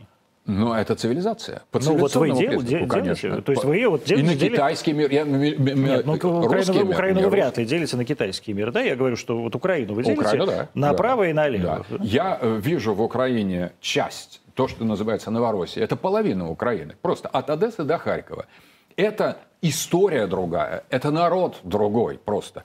И э, вторая половина – это западная Украина. Они случайно оказались на одной и той же территории, просто случайно. У них был шанс построить, как у Бельгии. У них тоже оказались на одной территории два народа с двумя идентичностями, фламандцы и валонцы. Одни франкоговорящие, другие германоговорящие, практически как в, в, в Голландии. И вот из двух народов они построили ну, хлипенькое, но государство, на самом деле. Государство, где они постоянно измеряют. Чуть больше валонцам, чуть больше фламандцам. А если что, начинается саботаж. Украина такая же Бельгия, просто Бельгия. Если они бы построили вот эту двухполюсную Украину с двумя, двумя векторами, нашли бы э, консенсус, уважили бы одних и других, ну, возможно, всего этого не пришло. Русские должны э, аннексировать э, э Новороссию? Что значит аннексировать? Ну, Мы... как Крым. Вот... Присоединить к России? Знаете, это важный вопрос. Это очень серьезный вопрос, для меня очень болезненный. Потому что когда у нас сложилась ситуация после Майдана, началась доминация, такая жесткая доминация западноукраинской идентичности над восточной украинской идентичностью, когда наших, а, над нашими нависла угроза над нашей половиной, то есть э, над близкой нам, органичной частью русского мира нависла угроза, у нас был шанс не просто э, что-то, вот Крым забрать или там весь, э, разделить Украину. У нас был президент выбранный, который был у нас на нашей территории. Он мог бы попросить нас защитить. Но он же не попросил вас защищать. А вот, знаете, э, если вы посмотрите, что Америка делала с их вообще никогда их никто не звал и никто не просил, как бы сказать, под видом этого. Ну, тогда и не надо вспоминать о том, что на нашей территории есть какой-то там президент бывший. Мало ли кто, кто, кто живет на нашей территории. Ну, ну, зачем принимать президент, который нас еще не просит помочь с военным Это я не знаю, зачем ну, это, Понимаете, у нас был шанс э, изменить эту ситуацию. Например, Сейчас этого шанса нет? Вот тогда, если взять, да, вот мы могли бы, вот тогда, под по просьбе президента, который можно было получить любым способом. История знает множество способов получения То есть можно просьб. было пытать Януковича? Зачем его пытать? Надо было поговорить. Там, Виктор, вот ты здесь, здесь. Ну, давай, там, как бы сказать. Иначе ну, может, с ним, я думаю, с ним говорили. А? Я думаю, с ним говорили, он отказался. Знаете, а, в, в русской истории э, всегда есть способ поговорить так, что отказаться Нет, я понимаю, что можно пытать. Ну, почему пытать? Ну, просто ну, на, не говорили. Вот не говорили по по-человечески. Мы, мы, По-людски. По-людски, да. У нас с оппозицией говорят – Э, э, детьми говорят там, когда, которые шалят на улицах, так, что она все понимает на самом-то деле. А с президентом страны в такой критический момент мы вдруг сказали, там, Виктор Янукович, может, вам еще чайку или там сальца бы на, на, на, на, добавить там. Или, а не хотите, ну ладно, ну, мы и так пойдем сейчас возьмем кусочек. Это что за разговор? Это, это вообще была страшная э, стратегическая ошибка Москвы. Вот это, это я боль до сих пор переживаю. Хорошо не разделить, но защитить Новороссию и дальше либо воссоздать, перезапустить Украину как Бельгию, сохранив ее, и Крым сохранив вот в этой, в, в Новороссии просто, внутри ее, либо перезапустив, либо как бы создав две, два государства, которые, может быть, потом соединятся в какую-то федерацию или конфедерацию, либо, если они сами бы приняли решение и соединились бы с нами, с нами бы сделали федерацию, либо вступили в Евросоюз. Есть множество политических ходов. Что можно было сделать с восстановленным русским Вступили миром? в Евросоюз? В Евразийский союз. А, в Евразес. В Евразес, да, в Евразийский союз. И вот э, были тысячи, мы ограничились малым.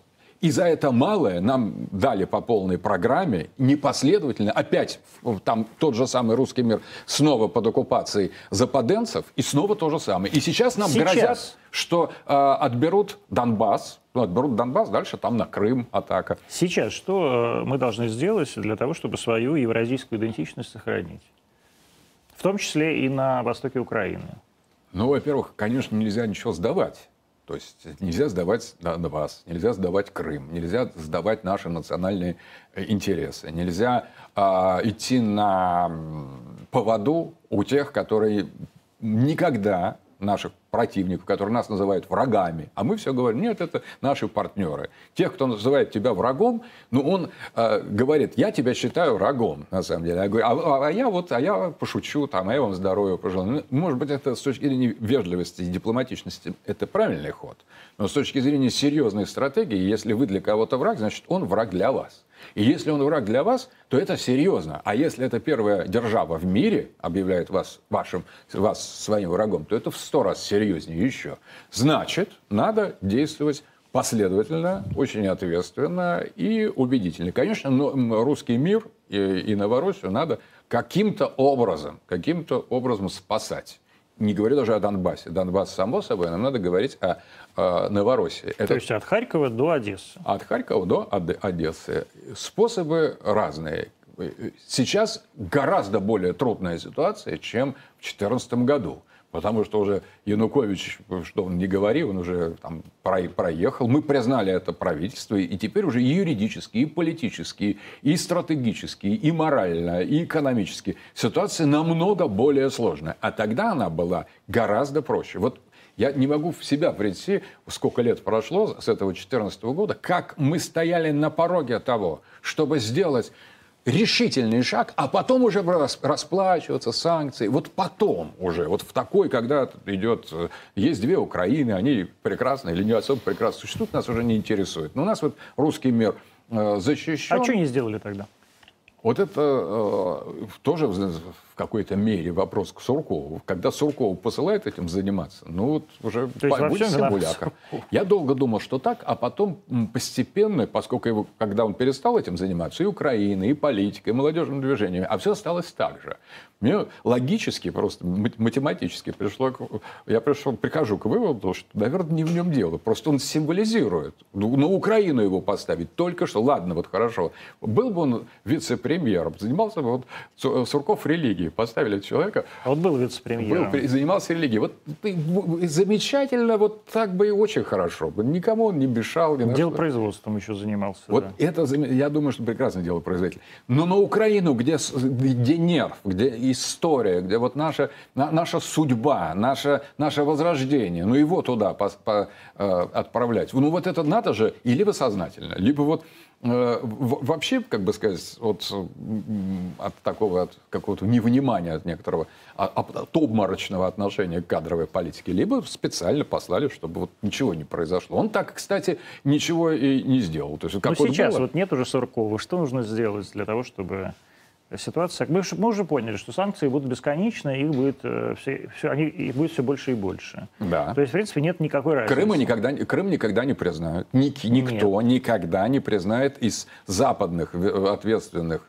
фигур не признают Крым. Нет, не признают. Никто никогда не поблагодарит нас за, за вот такой прекрасно проведенный референдум. Никто всерьез не, не, а, не воспримет нашу, нашу позицию по Донбассу и скажет, что вообще делать на чужой территории, почему у вас граница а, а, открыта. То есть юридически, политически, стратегически, экономически, особенно когда в Белом доме наши враги откровенные, но которые сами называют нас врагами – мы мирным способом, вот как бы сказать... Ну хорошо, а делать что? Все, мы поняли, что санкции будут бесконечны. Надо э, забрать э, Новороссию?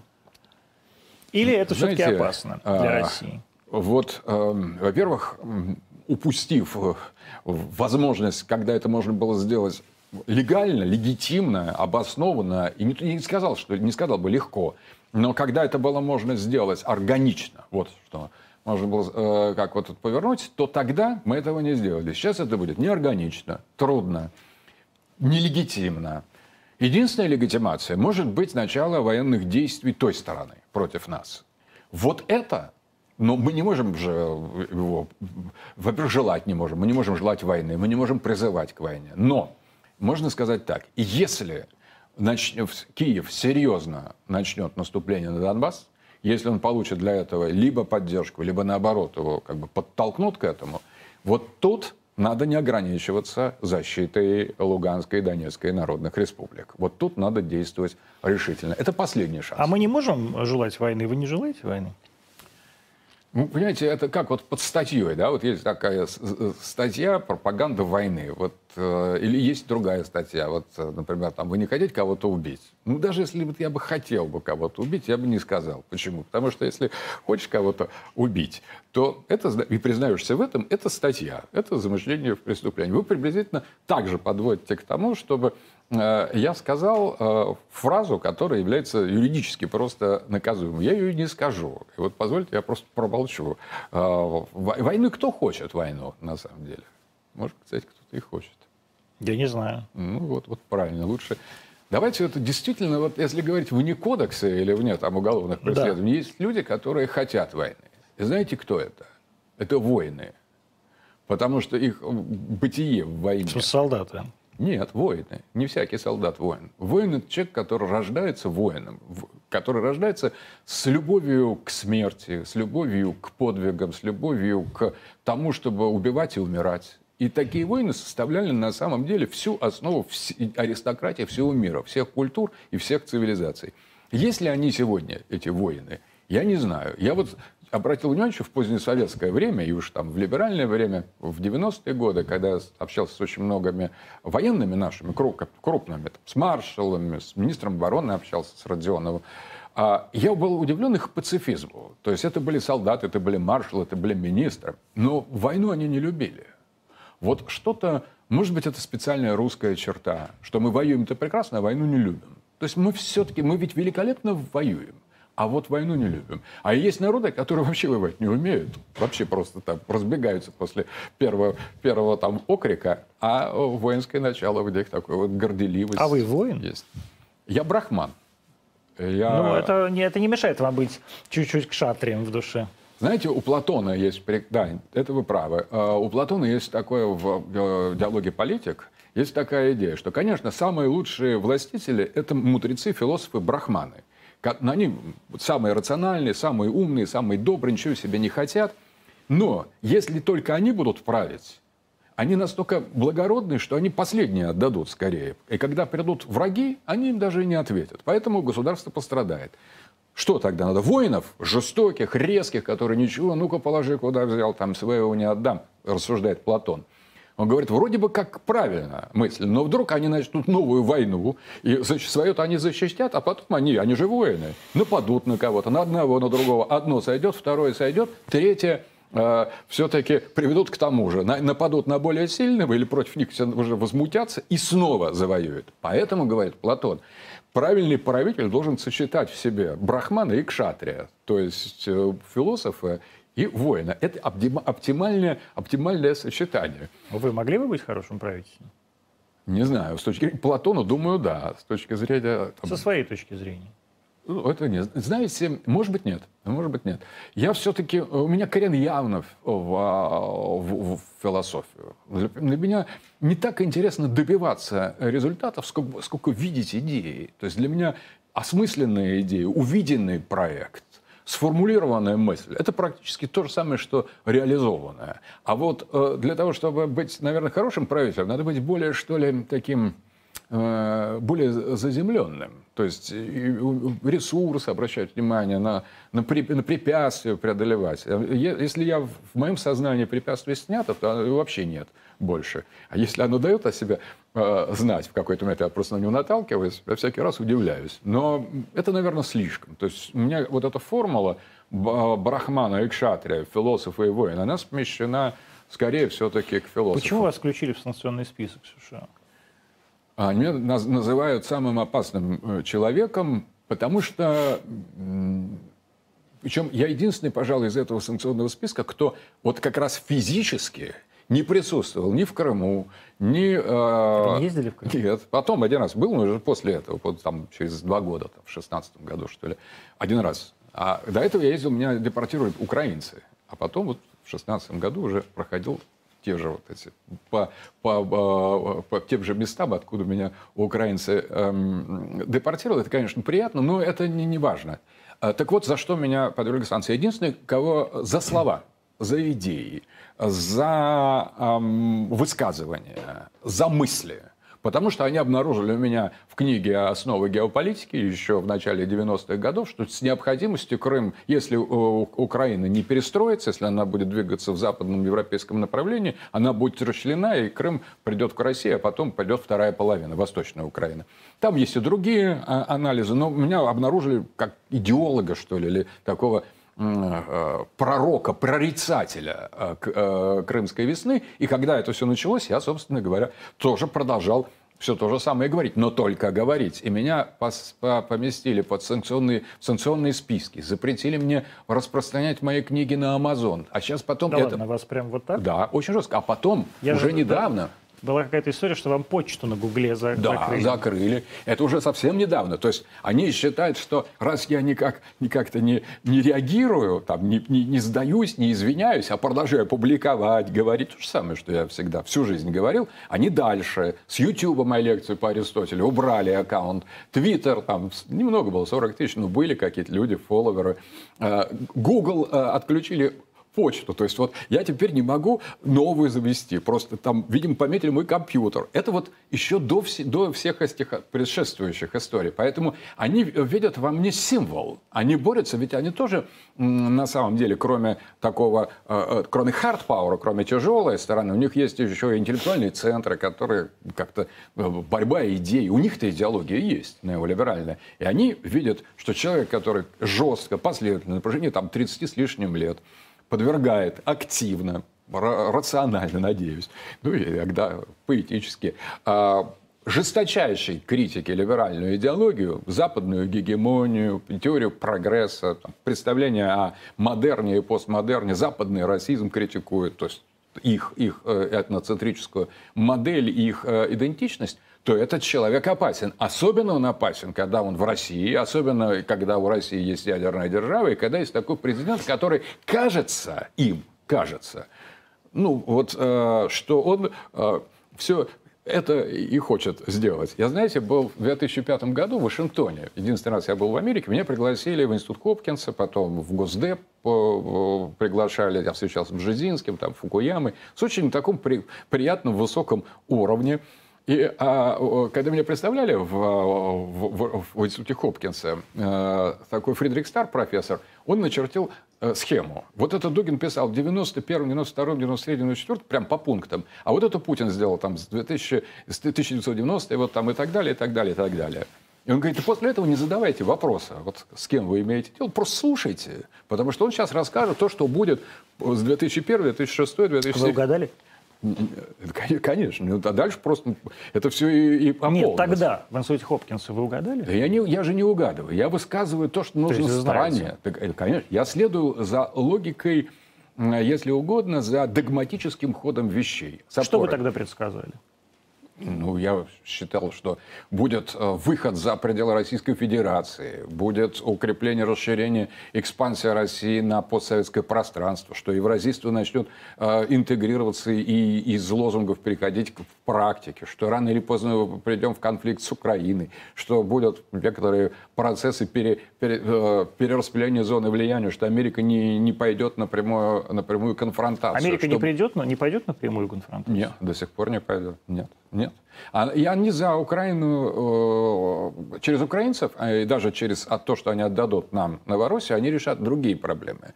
Они заблокируют нашу экономическую связь с Западом, с Европой, они обрежут нам э, по-настоящему доступ к, к европейским партнерам, от которых очень много в российской экономике зависит. Но они не будут вписываться в эту войну. И вот это как раз Сейчас вот решающий момент.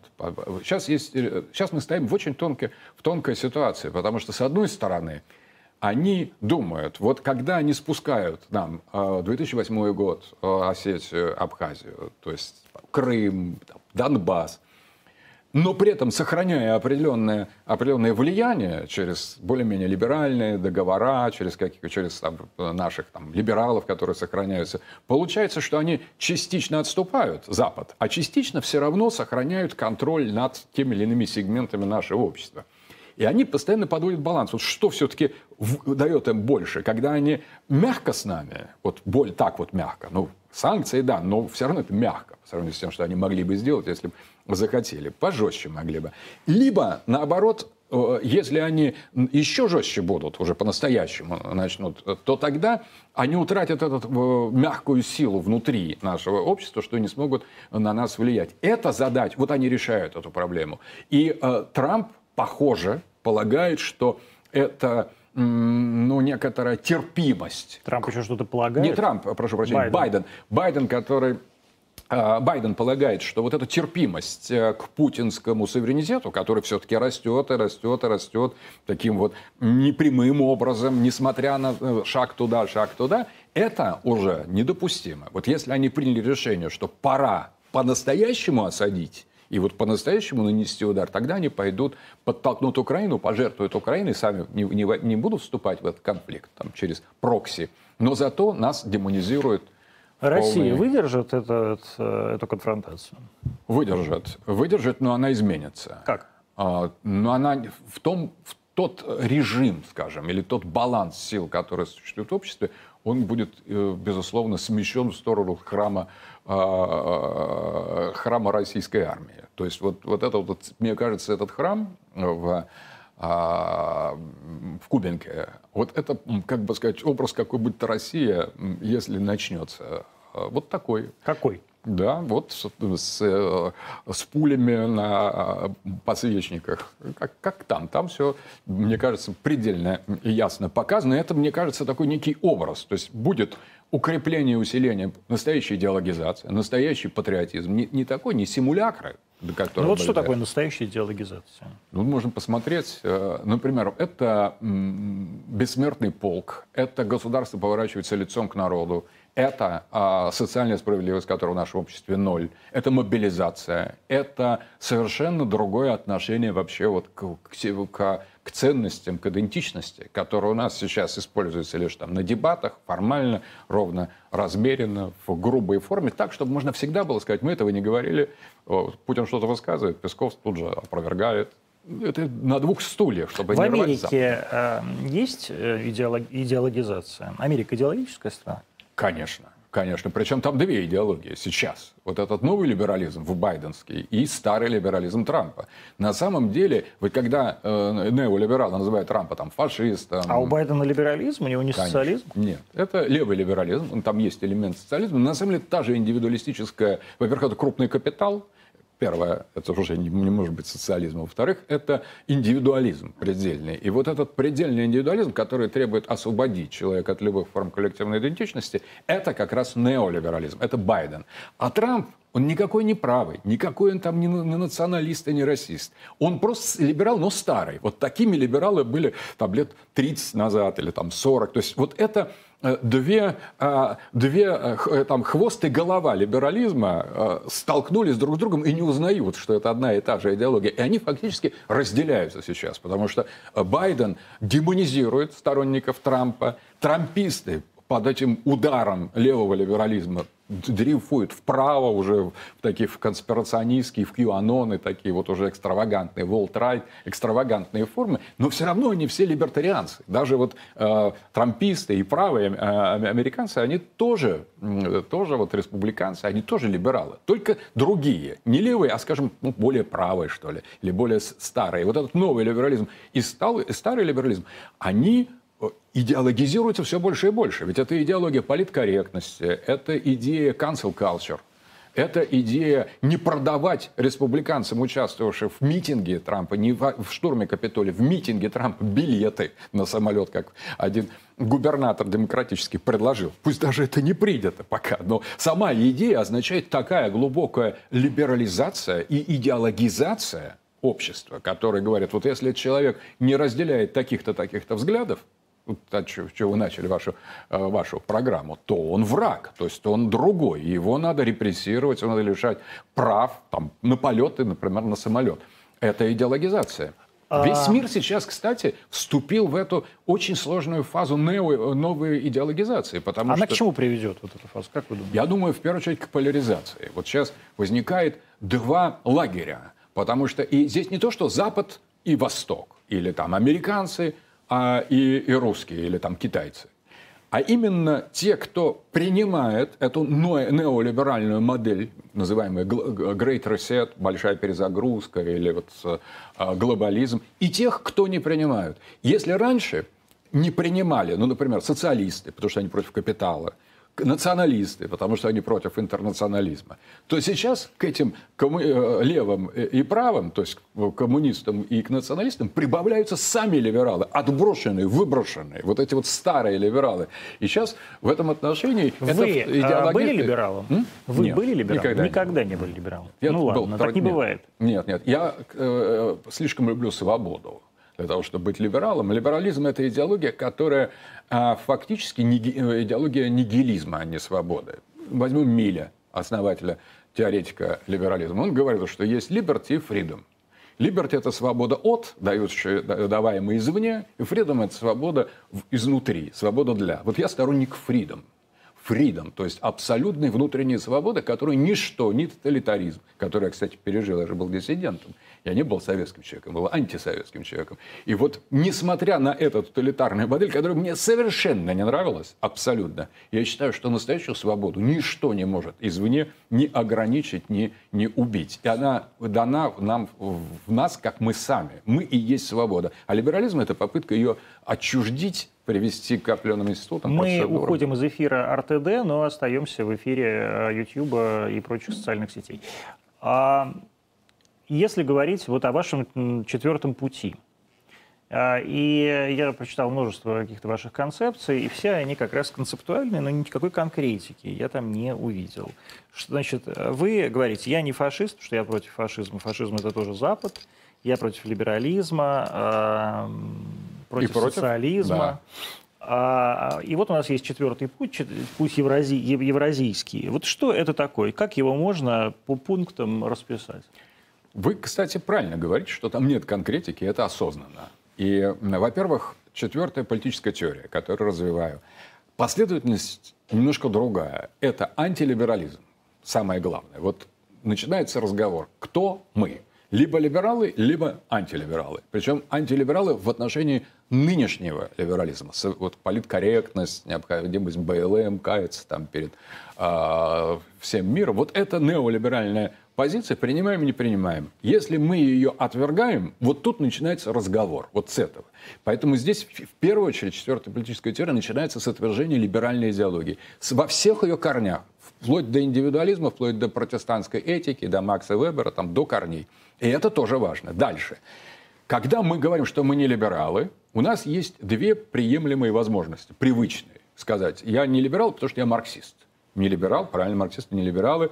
Это коммунизм, который выдвигает против либералов свою э, версию. Это атеизм, это прогресс, это материализм. Это совершенно мне не подходит. То есть кому-то подходит, кому-то не подходит. Мы, это, это западная идеология, от, от, отодвигаем от них. Дальше возникает национализм, которому, может быть, и а, не подходит коммунизм, и самое главное либерализм, но нация полном смысле слова. Во-первых, это шовинизм, то есть это то, что я отвергаю. То есть нет, с моей точки зрения, не существует общей меры, по которой можно судить никак, э, разные типы культур, ни архаических, ни, ни развитых. Ну, то есть русский не лучше таджика? Не может быть русский, нет. Ни, никто не может быть. Они разные, все разные. И более того... А, человек... а русский в России не больше имеет, должен иметь прав, чем таджик?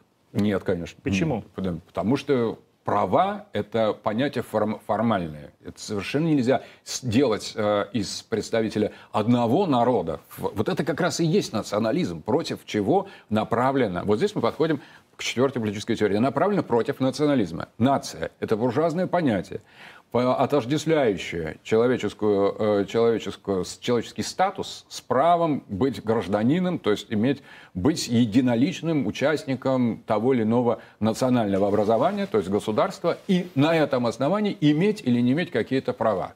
На самом деле это формализация и уничтожение духовной культурной сущности, того, что можно назвать как раз идентичностью, о которой я говорю. Это все западные модели, буржуазные, ну, национализм – это буржуазная конструкция.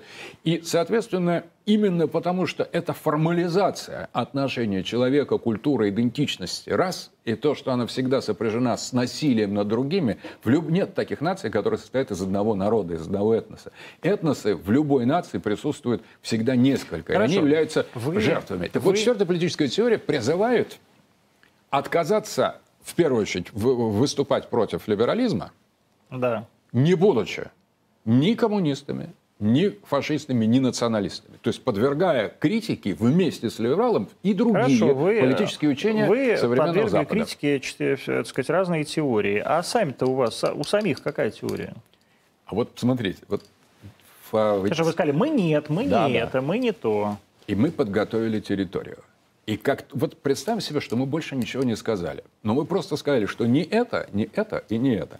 Но сказали твердо. Сказали, вот знаете, не просто как бы сказать, а не хочу там, а завтра хочу. А мы сказали так, разбираем, что такое либерализм и почему мы его отвергаем.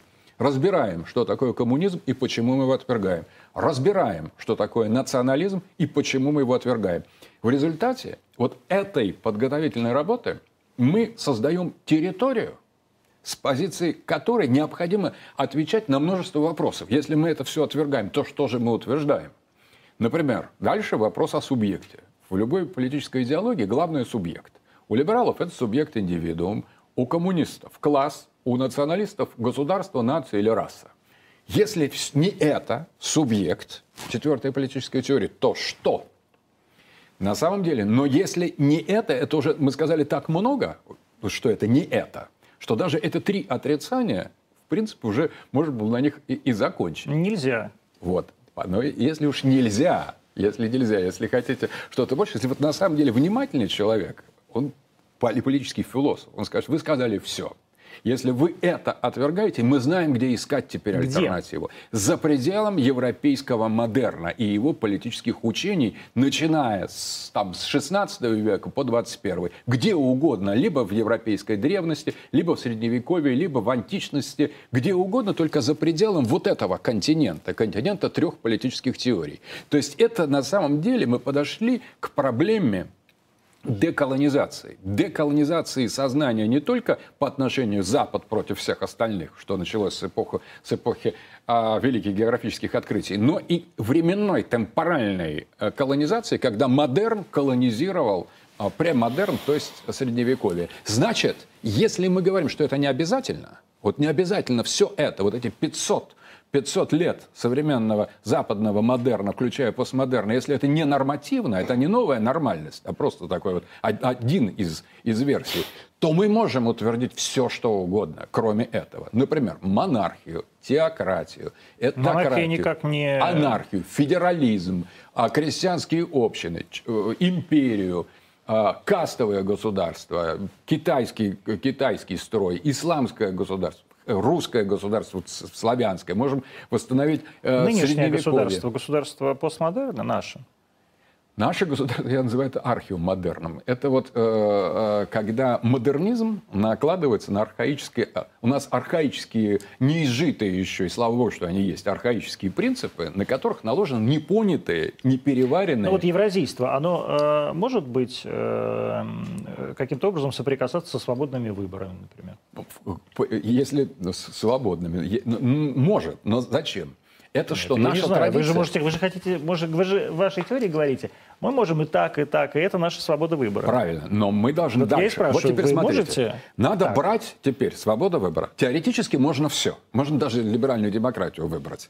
Но здесь необходимо соотнести наш выбор с тем, что нам никто не придет и не будет ничего навязывать. И нас, в первую очередь, мы обращаемся к самим себе. Мы обращаемся к своей истории без догм без либеральной догмы, что мы были всегда такими идиотами, которые не могли догнать Запад, и надо сделать рывок последний. Как, с чего начинается дискурс либерализма? Без коммунизма, как это была прекрасная сталинская эпоха, сколько мы миллионов там загрохали замечательно, и вот как бы в небо полетели там. Это второй дискурс. И без там национализма, что мы русские молодцы, а все остальные там вот эти мы, мы откладываем и говорим, давайте посмотрим без этих рассказов на нашу историю. И что мы увидим? Мы увидим, с одной стороны, монархию, как традиционный институт, православие, И мы увидим наиболее пострадавший в этой триаде третий элемент – народ, который на самом деле был упомянут там Уварова. Ну, ну, смысла в, этом, в этой народности не было. То есть какие-то только приблизительные, приблизительные намеки. Ты где же эта народность? Я полагаю, что для нас это будет означать Земский собор. То есть это земщина, это организация. Вот где демократия, вот где прямое прямая демократия. Значит, муниципалитеты. Да, совершенно верно. Муниципа... Вот на уровне муниципального права не просто выборы. Должна быть абсолютно кристальная, чистая, полная свобода, вплоть до вот таких совершенно независимых э, общин, трудовых а не общин, вплоть ли... до анархии. А не считаете ли вы, что если дать сейчас им полную свободу в их муниципальных выборах, они а приведут ваши либеральные ценности. Нет, и, конечно. И ну, где, вы, ну, где вы либеральном народе либеральные ценности? Ничего, там другие эксцессы. Это вот невозможно. Русский народ это не, вообще не понимает никакой либеральной ценности. Он, у, у нас свой, все свое. У нас своя свобода, своя справедливость другие эксцессы. И если сейчас это сделать вот напрямую, так вот без подготовки, то снова будет какое придут все купят это или исказят. Не, это не, не, по мне не готовы. К этому мы должны идти. Мы должны идти за пределом этих трех политических теорий, за пределом национализма, социализма и либерализма, которые нам не подходят. Мы попробовали уже почти все это исторически. Мы должны искать иных Э, иных решений. Я думаю, что на уровне муниципальном, как раз общинном, таком низшем уровне, у нас должна быть максимальная свобода, минимум влияния государства. При этом мы не можем сделать зави- э, верховную власть зависящей от каких бы то ни было выборов, потому что здесь нужен совершенно другой уровень компетенции. И человек в своей деревне или на своем месте не может понять, вот, кто является по-настоящему прекрасным там, конструктором, а кто просто накупил себе рекламы и изображает. Так в это невозможно разобраться. Это должны быть другие меры и другие критерии. И третье, я думаю, что значение религии традиционной для нас это в первую очередь православие, самый большой народ, но и других традиционных конфессий должно активнее влиять на этику, на культуру, на мораль и входить в общество. Именно входить в общество. Вы считаете, что при таком э, устройстве э, то, что называется прогрессивная молодежь, останется в России? Ну, во-первых, некуда будет э, бежать. Почему же? Вы, думаете, за границу зак... Вы, за... вы границу закроете? Да почему мы закроем? Это, они сами закроются, это другие закроют. Сейчас вот уже предлагают, э, по-моему, эстонцы не, не пускать русских Ну, это какой-то сумасшедший бывший президент. Хорошо. Поэтому и бывший. Но э, не, не думаю. Ну, может, пока будут пускать. Вот, а в тот в какой-то момент и не будут. Потому что если они хоть не своему народу, который участвовал, республиканцев в митинге за Трампа, уже думают продавать билеты на самолет, самолет, вы думаете, что им лишить русских э, возможности ездить в Европу, это так трудно? Да Нет, это что? не трудно, просто зачем? А зачем не продавать билеты? Потому что, чтобы наказать, чтобы молодежь, как вы говорите, восстала, возмутилась, вывалила Насколько, на с вашей точки зрения, популярны, например, Алексей Навальный и то, что происходит сейчас вокруг него? Нисколько не популярны. То есть это совершенно внешняя, случайная для нашего общества флуктуация. Я думаю, что власть вполне играла в этого Навального, потому что э, можно было в одни кланы с другими. То есть власть сама его придумала? Нет, его прислали с запада, как Гуайда, там, Тихан, Тихановскую, выбрали там искусственный интеллект. Сколько было претендентов на... Тогда еще не было искусственного интеллекта, когда да, был... Ну, условно, его и сейчас нет в полной мере. Просто я имею в виду, что выбрала как машину Терри Гиллима в, э, в фильме «Шлягер Бразилия». То есть муха какая-то упала, получился Навальный из компьютера случайно вылез. Это э, было огромное количество совершенно совершенно ярких представителей демократической оппозиции, которые сражались между собой, кусались, и как э, все мы это видели. И вдруг появляется один почти неизвестный, средненький какой-то, говорит, теперь и все переключаются на него. Для этого надо было принять решение на самом высоком уровне. Приняли наша власть думает, да, будем его, поскольку он никто, ничтожество, даже по сравнению с другими, это вообще не и будем с ним заигрывать, будем ему передавать там один э, олигарх на другого, один клан там или чеболь на другого информацию, и поскольку он не безопасный. И вдруг он постепенно, постепенно за ним присылает из Германии самолет, Меркель выстраивается э, у, у, у дорожки после этого отравления, и становится все уже более серьезным. Оказывается, он постепенно Запад его в своей, вот, в своей виртуальной реальности, в своем галлюцинозе масс-медийном до, до, до, до, до раздувал до серьезной фигуры. И вот тут его решили отправить, на, как бы сказать, на отдых, потому что он перегнул палку, он вернулся как триумфатор, там самолеты его закрывают, не пускают.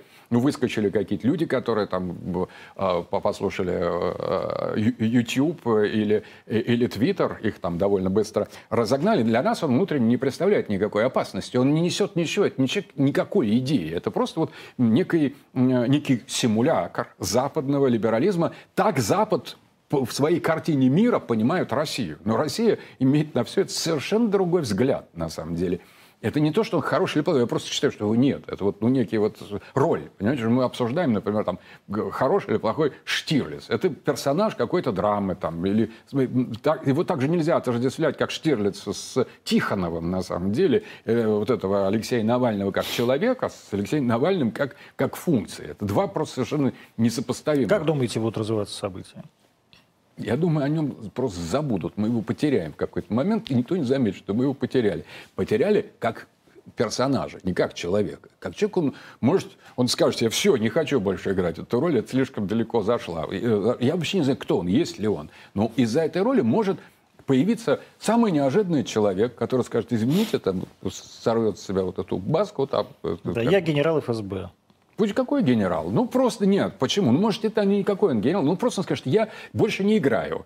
То есть все там как бы закончили. Ну, как бы, когда там э, стоп-слово. Он скажет стоп-слово. Э, и стоп-слово... И, Крендель. Там, и все закончится. Ну, и все закончится. Все это, все пойдут по, по домам. Сейчас пока еще вот последние... Э, я не, не, это совершенно не серьезно. Понимаете, я, это же не Ельцин. У нас был момент, когда по-настоящему кризис элит позднесоветских, появляется одна из этих фигур, которая с моста он падает, там, похождение все выстраиваются против него, вокруг него какая-то огромная часть общества. Его, на него нападает э, Горбачев, там, его преследует, кто-то э, выходит за него. Но это раскол элит по-настоящему. Лидер один, другой. Я был противником Ельцина, но это не важно. Он был.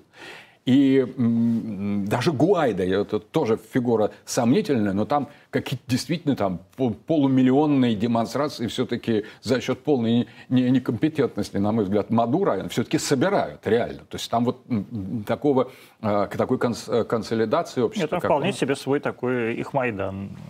Да, или Майдан, например. Но мы же не говорим, что это взяли просто все на наводку пустили. Там половина Украины так и думает. Половина. А вторая, там, может, не, не, не особо думает. Или, ну, по крайней мере, не жестко, не до такой степени, не так агрессивно свою идентичность проявляет. То есть это серьезно. Вот э, Майдан это серьезно. Гуайда это серьезно. Даже то, что в Беларуси происходит, там не сама Тихановская, а вот та степень недовольства батькой, которая там есть, это серьезно. А, а вам, не нет. кажется, а вам не кажется, что при вашей концепции несменяемости первого лица, потому что э, колхозники же не могут серьезно об этом думать, а это и приведет к ситуации в Беларуси?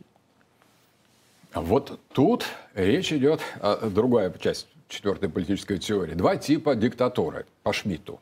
Есть суверенная диктатура, а есть комиссарская. Это чисто технологический термин. Это не то, что вот тирания, там, диктатура – это власть у одного лица. Просто легитимного, нелегитимного президента, царя или премьера или просто военачальника, как был э, Юлий Цезарь, которому дают статус на время вот, такой вот чрезвычайных полномочий. Вот это называется диктатурой. То есть это о форме правления, форме единоличного правления, а не юридическом статусе того, кто является диктатором. Так вот, бывает два типа диктатуры. Суверенная по Шмидту, по Карлу Шмидту, и э, комиссарская. Суверенная – это когда диктатор правит от имени себя. Вот просто вот он сам последнее слово. Как государство – это я. И он может быть хорошим диктатором и хорошим человеком, может быть там, плохим, может быть жутким, злодеем, но это не важно. Главное, что он во имя себя, и он создает такую абсолютистскую модель, когда государство является его продолжением. Вот это нечто подобное у нас есть сейчас. Это именно называется суверенная диктатура, когда диктатор суверен, то есть тот, кто обладает первым... Э, Самодержавной властью? Нет, это, это не самодержавие. Самодержавие это немножко другое. Вот это абсолютизм скорее. У нас вот э, Тихомиров, теоретик монархизма, разделял абсолютизм и самодержавие. А самодержавие это как раз другое. Вот у нас абсолютизм сейчас сложился, абсолютизм. И даже когда Путин был там премьером, а Медведев был президентом, все равно именно Путин был именно этой первой вот фигурой, вершиной вершиной суверенной диктатуры, и он остается им. И он и будет оставаться, судя по всему, потому что это и есть уже система просто, это уже это факт. Теперь такой момент. А вот вторая, э, вторая, второй тип диктатуры – это комиссарская диктатура. Когда те же полномочия есть у человека под миссию, под идею. И вот на самом деле Сталин, например, или как, или э, папа римский вот у Карла Шмидта, он, они носители комиссарской диктатуры, потому что они выполняют эти, это правление во имя какой-то цели, хорошей или плохой, духовной или там, материальной, но превышающей их самих. И вот там, где есть комиссарская диктатура, то есть возможность продлить и сделать эту, э, эту систему долгосрочной, не ограничиваясь жизнью диктатора, потому что все служат идее. Обычно создается орден какой-то, так, то или иной. Создается определенная каста людей, которые представляют Но вы собой... на полном серьезе верите в то, что, э, так сказать, кастовая диктатура сейчас возможна? Да, она всегда возможна. Она есть и на Западе просто в скрытой форме. Всегда есть некоторая элита, которая так или иначе передает определенные коды власти, она подбирает себе Ну, то есть новых... западная форма правления не такая же плохая? Но там тоже это, ну, это там идеология другая. Вот теперь дальше уже мы рассмотрим, во имя какой миссии и во имя какой идеи эта э, комиссарская диктатура осуществляется. С моей точки зрения, отвечая на ваш вопрос, у, у, у режима, современного российского режима, есть возможность будущего. Если это начнется мутация, трансформация суверенной диктатуры в комиссарскую, если скажут, для чего вперед, если обчертят образ, сформулируют идею, если подчеркнут миссию, и тогда конец Путина или там конец каких-то его, его приближений, приближений не будет катастрофой. Потому что э, тем самым российская государственность продлится продлится и за вот эти естественные пределы. Вот тут, о чем мы начали говорить, настоящее – Э, соседствует или граничит с будущим. Комиссарская диктатура обращена не только к настоящему, но и к будущему, а суверенная только к настоящему. Суверенный диктатор, он контролирует сейчас. Вот пока он есть... То он... есть будущее появляется тогда, когда появляется идея. Правильно. Будущее появляется точно. Будущее появляется тогда, когда появляется идея. Будущее появляется тогда, когда появляется миссия. И теперь, что интересно, у либералов все это есть. У, вот у либералов и есть свое будущее, оно просто не наше, оно их. У них есть идея либеральная, они знают, куда они ведут. Но вам не кажется, что человек, который э, сейчас сидит в тюрьме и про которого вы говорите, что все его забудут, а именно потому что обладает этой идеей и сохранится? Какой?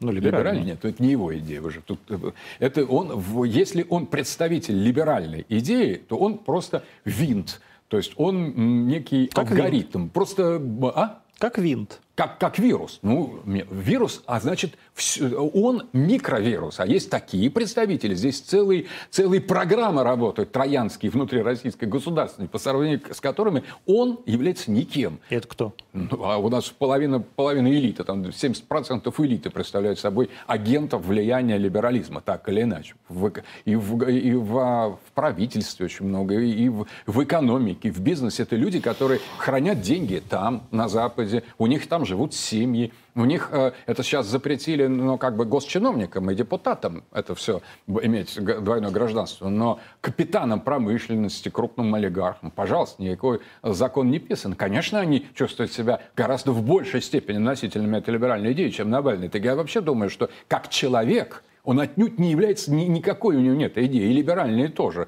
Просто вот мы даже не знаем, кто это. Мы, я вот не удивлюсь, что он окажется кем угодно. Вот вообще кем угодно. Вот самым, не, самым неизвестным для нас. Вы не знакомы с ним? Нет, не знаком. Мне, кстати, пара звонил когда-то еще, когда он работал у Явлинского, приглашал на какие-то дебаты, и такой вежливый мальчик. Просто ничего плохого не могу сказать. Потом на русский марш ходил. Я же антинационалист, это я не, не особенно э, поддерживаю. Но это говорит о каком-то разносторонних интересах. Он, может быть, он примерялся как-то к, к, к тому, как... Э, по какому пути э, по, пойти там, по, по националистическому, по либеральному. Конечно, человек, это очевидно, что не человек идеи. Мы вообще не знаем, э, что он, если он, на мой взгляд. Но А это не, даже не важно. Настоящий либерал это не Навальный. Он просто для Запада он играет свою роль. На самые настоящие либералы это те люди, которые вот вам, например, звонили и требовали из РИА Новости не пускать каких-то там националистов или фашистов в эфир. Вот, вот, пожалуйста, настоящие. И это звонят не с улицы, это не из а, фонда борьбы с, с коррупцией вам звонят. Вам звонят откуда-то сверху. И, и это постоянно. Ну, сверху, это не сверху, это сбоку. Ну, это сбоку еще, а там есть и, и повыше над ними. Я даже представляю, кто это звонил. Это то женщина, скорее всего. Э, и, а, это У вас так... что-то личное все-таки с, это, нет, с этими нет. женщинами всеми. Нет, нет, нет, это женщина конкретно, да, это я знаю, я просто не хочу о, о ней говорить. Это, это, ну, это, вот она, настоящая либеральная, либеральная программа, работающая внутри нашего общества. И в МГУ точно так же, вот ту историю, о которой мы говорили, еще с телевидением, которое меня с 2014 года а... отлучили. Так вот, по поводу либерализма. Это идея, конечно, не Навальный. И эта идея, это, во-первых, идея Запад. Эта идея в значительной степени затронула российскую правящую элиту в значительной мере. И а, противостоять этой идее такими лозунгами, как сейчас, просто таким «нет, нет, там, давайте там русские молодцы», или вы давайте от, отменим гей-браки или что-то еще. Вот этим противостоять невозможно, потому что эта идея, у них есть будущее. Это ужасное будущее, это не наше будущее. Это, в этом будущем нас, нам ничего не светит, но оно у них есть. И вот мы решим эту сложнейшую проблему. Вы действительно задали серьезный вопрос. Что будет, если, э, когда вот кончится настоящее, такое вот путинское, когда эта ситуация как бы дойдет до логического конца? Если суверенная диктатура будет перерастать в, кому, в комиссарскую, это будет трудно, но что-то можно будет сделать. А вот если этого образа и этой идеи, своей идеи не будет в этот момент, вот это может привести к катастрофе России. И это очень опасно. Александр Дугин был сегодня в Антонимах, был самый, по-моему, долгий эфир. У нас сегодня 21.54. Мы прощаемся с вами до завтра в 8 часов вечера. Мы увидимся.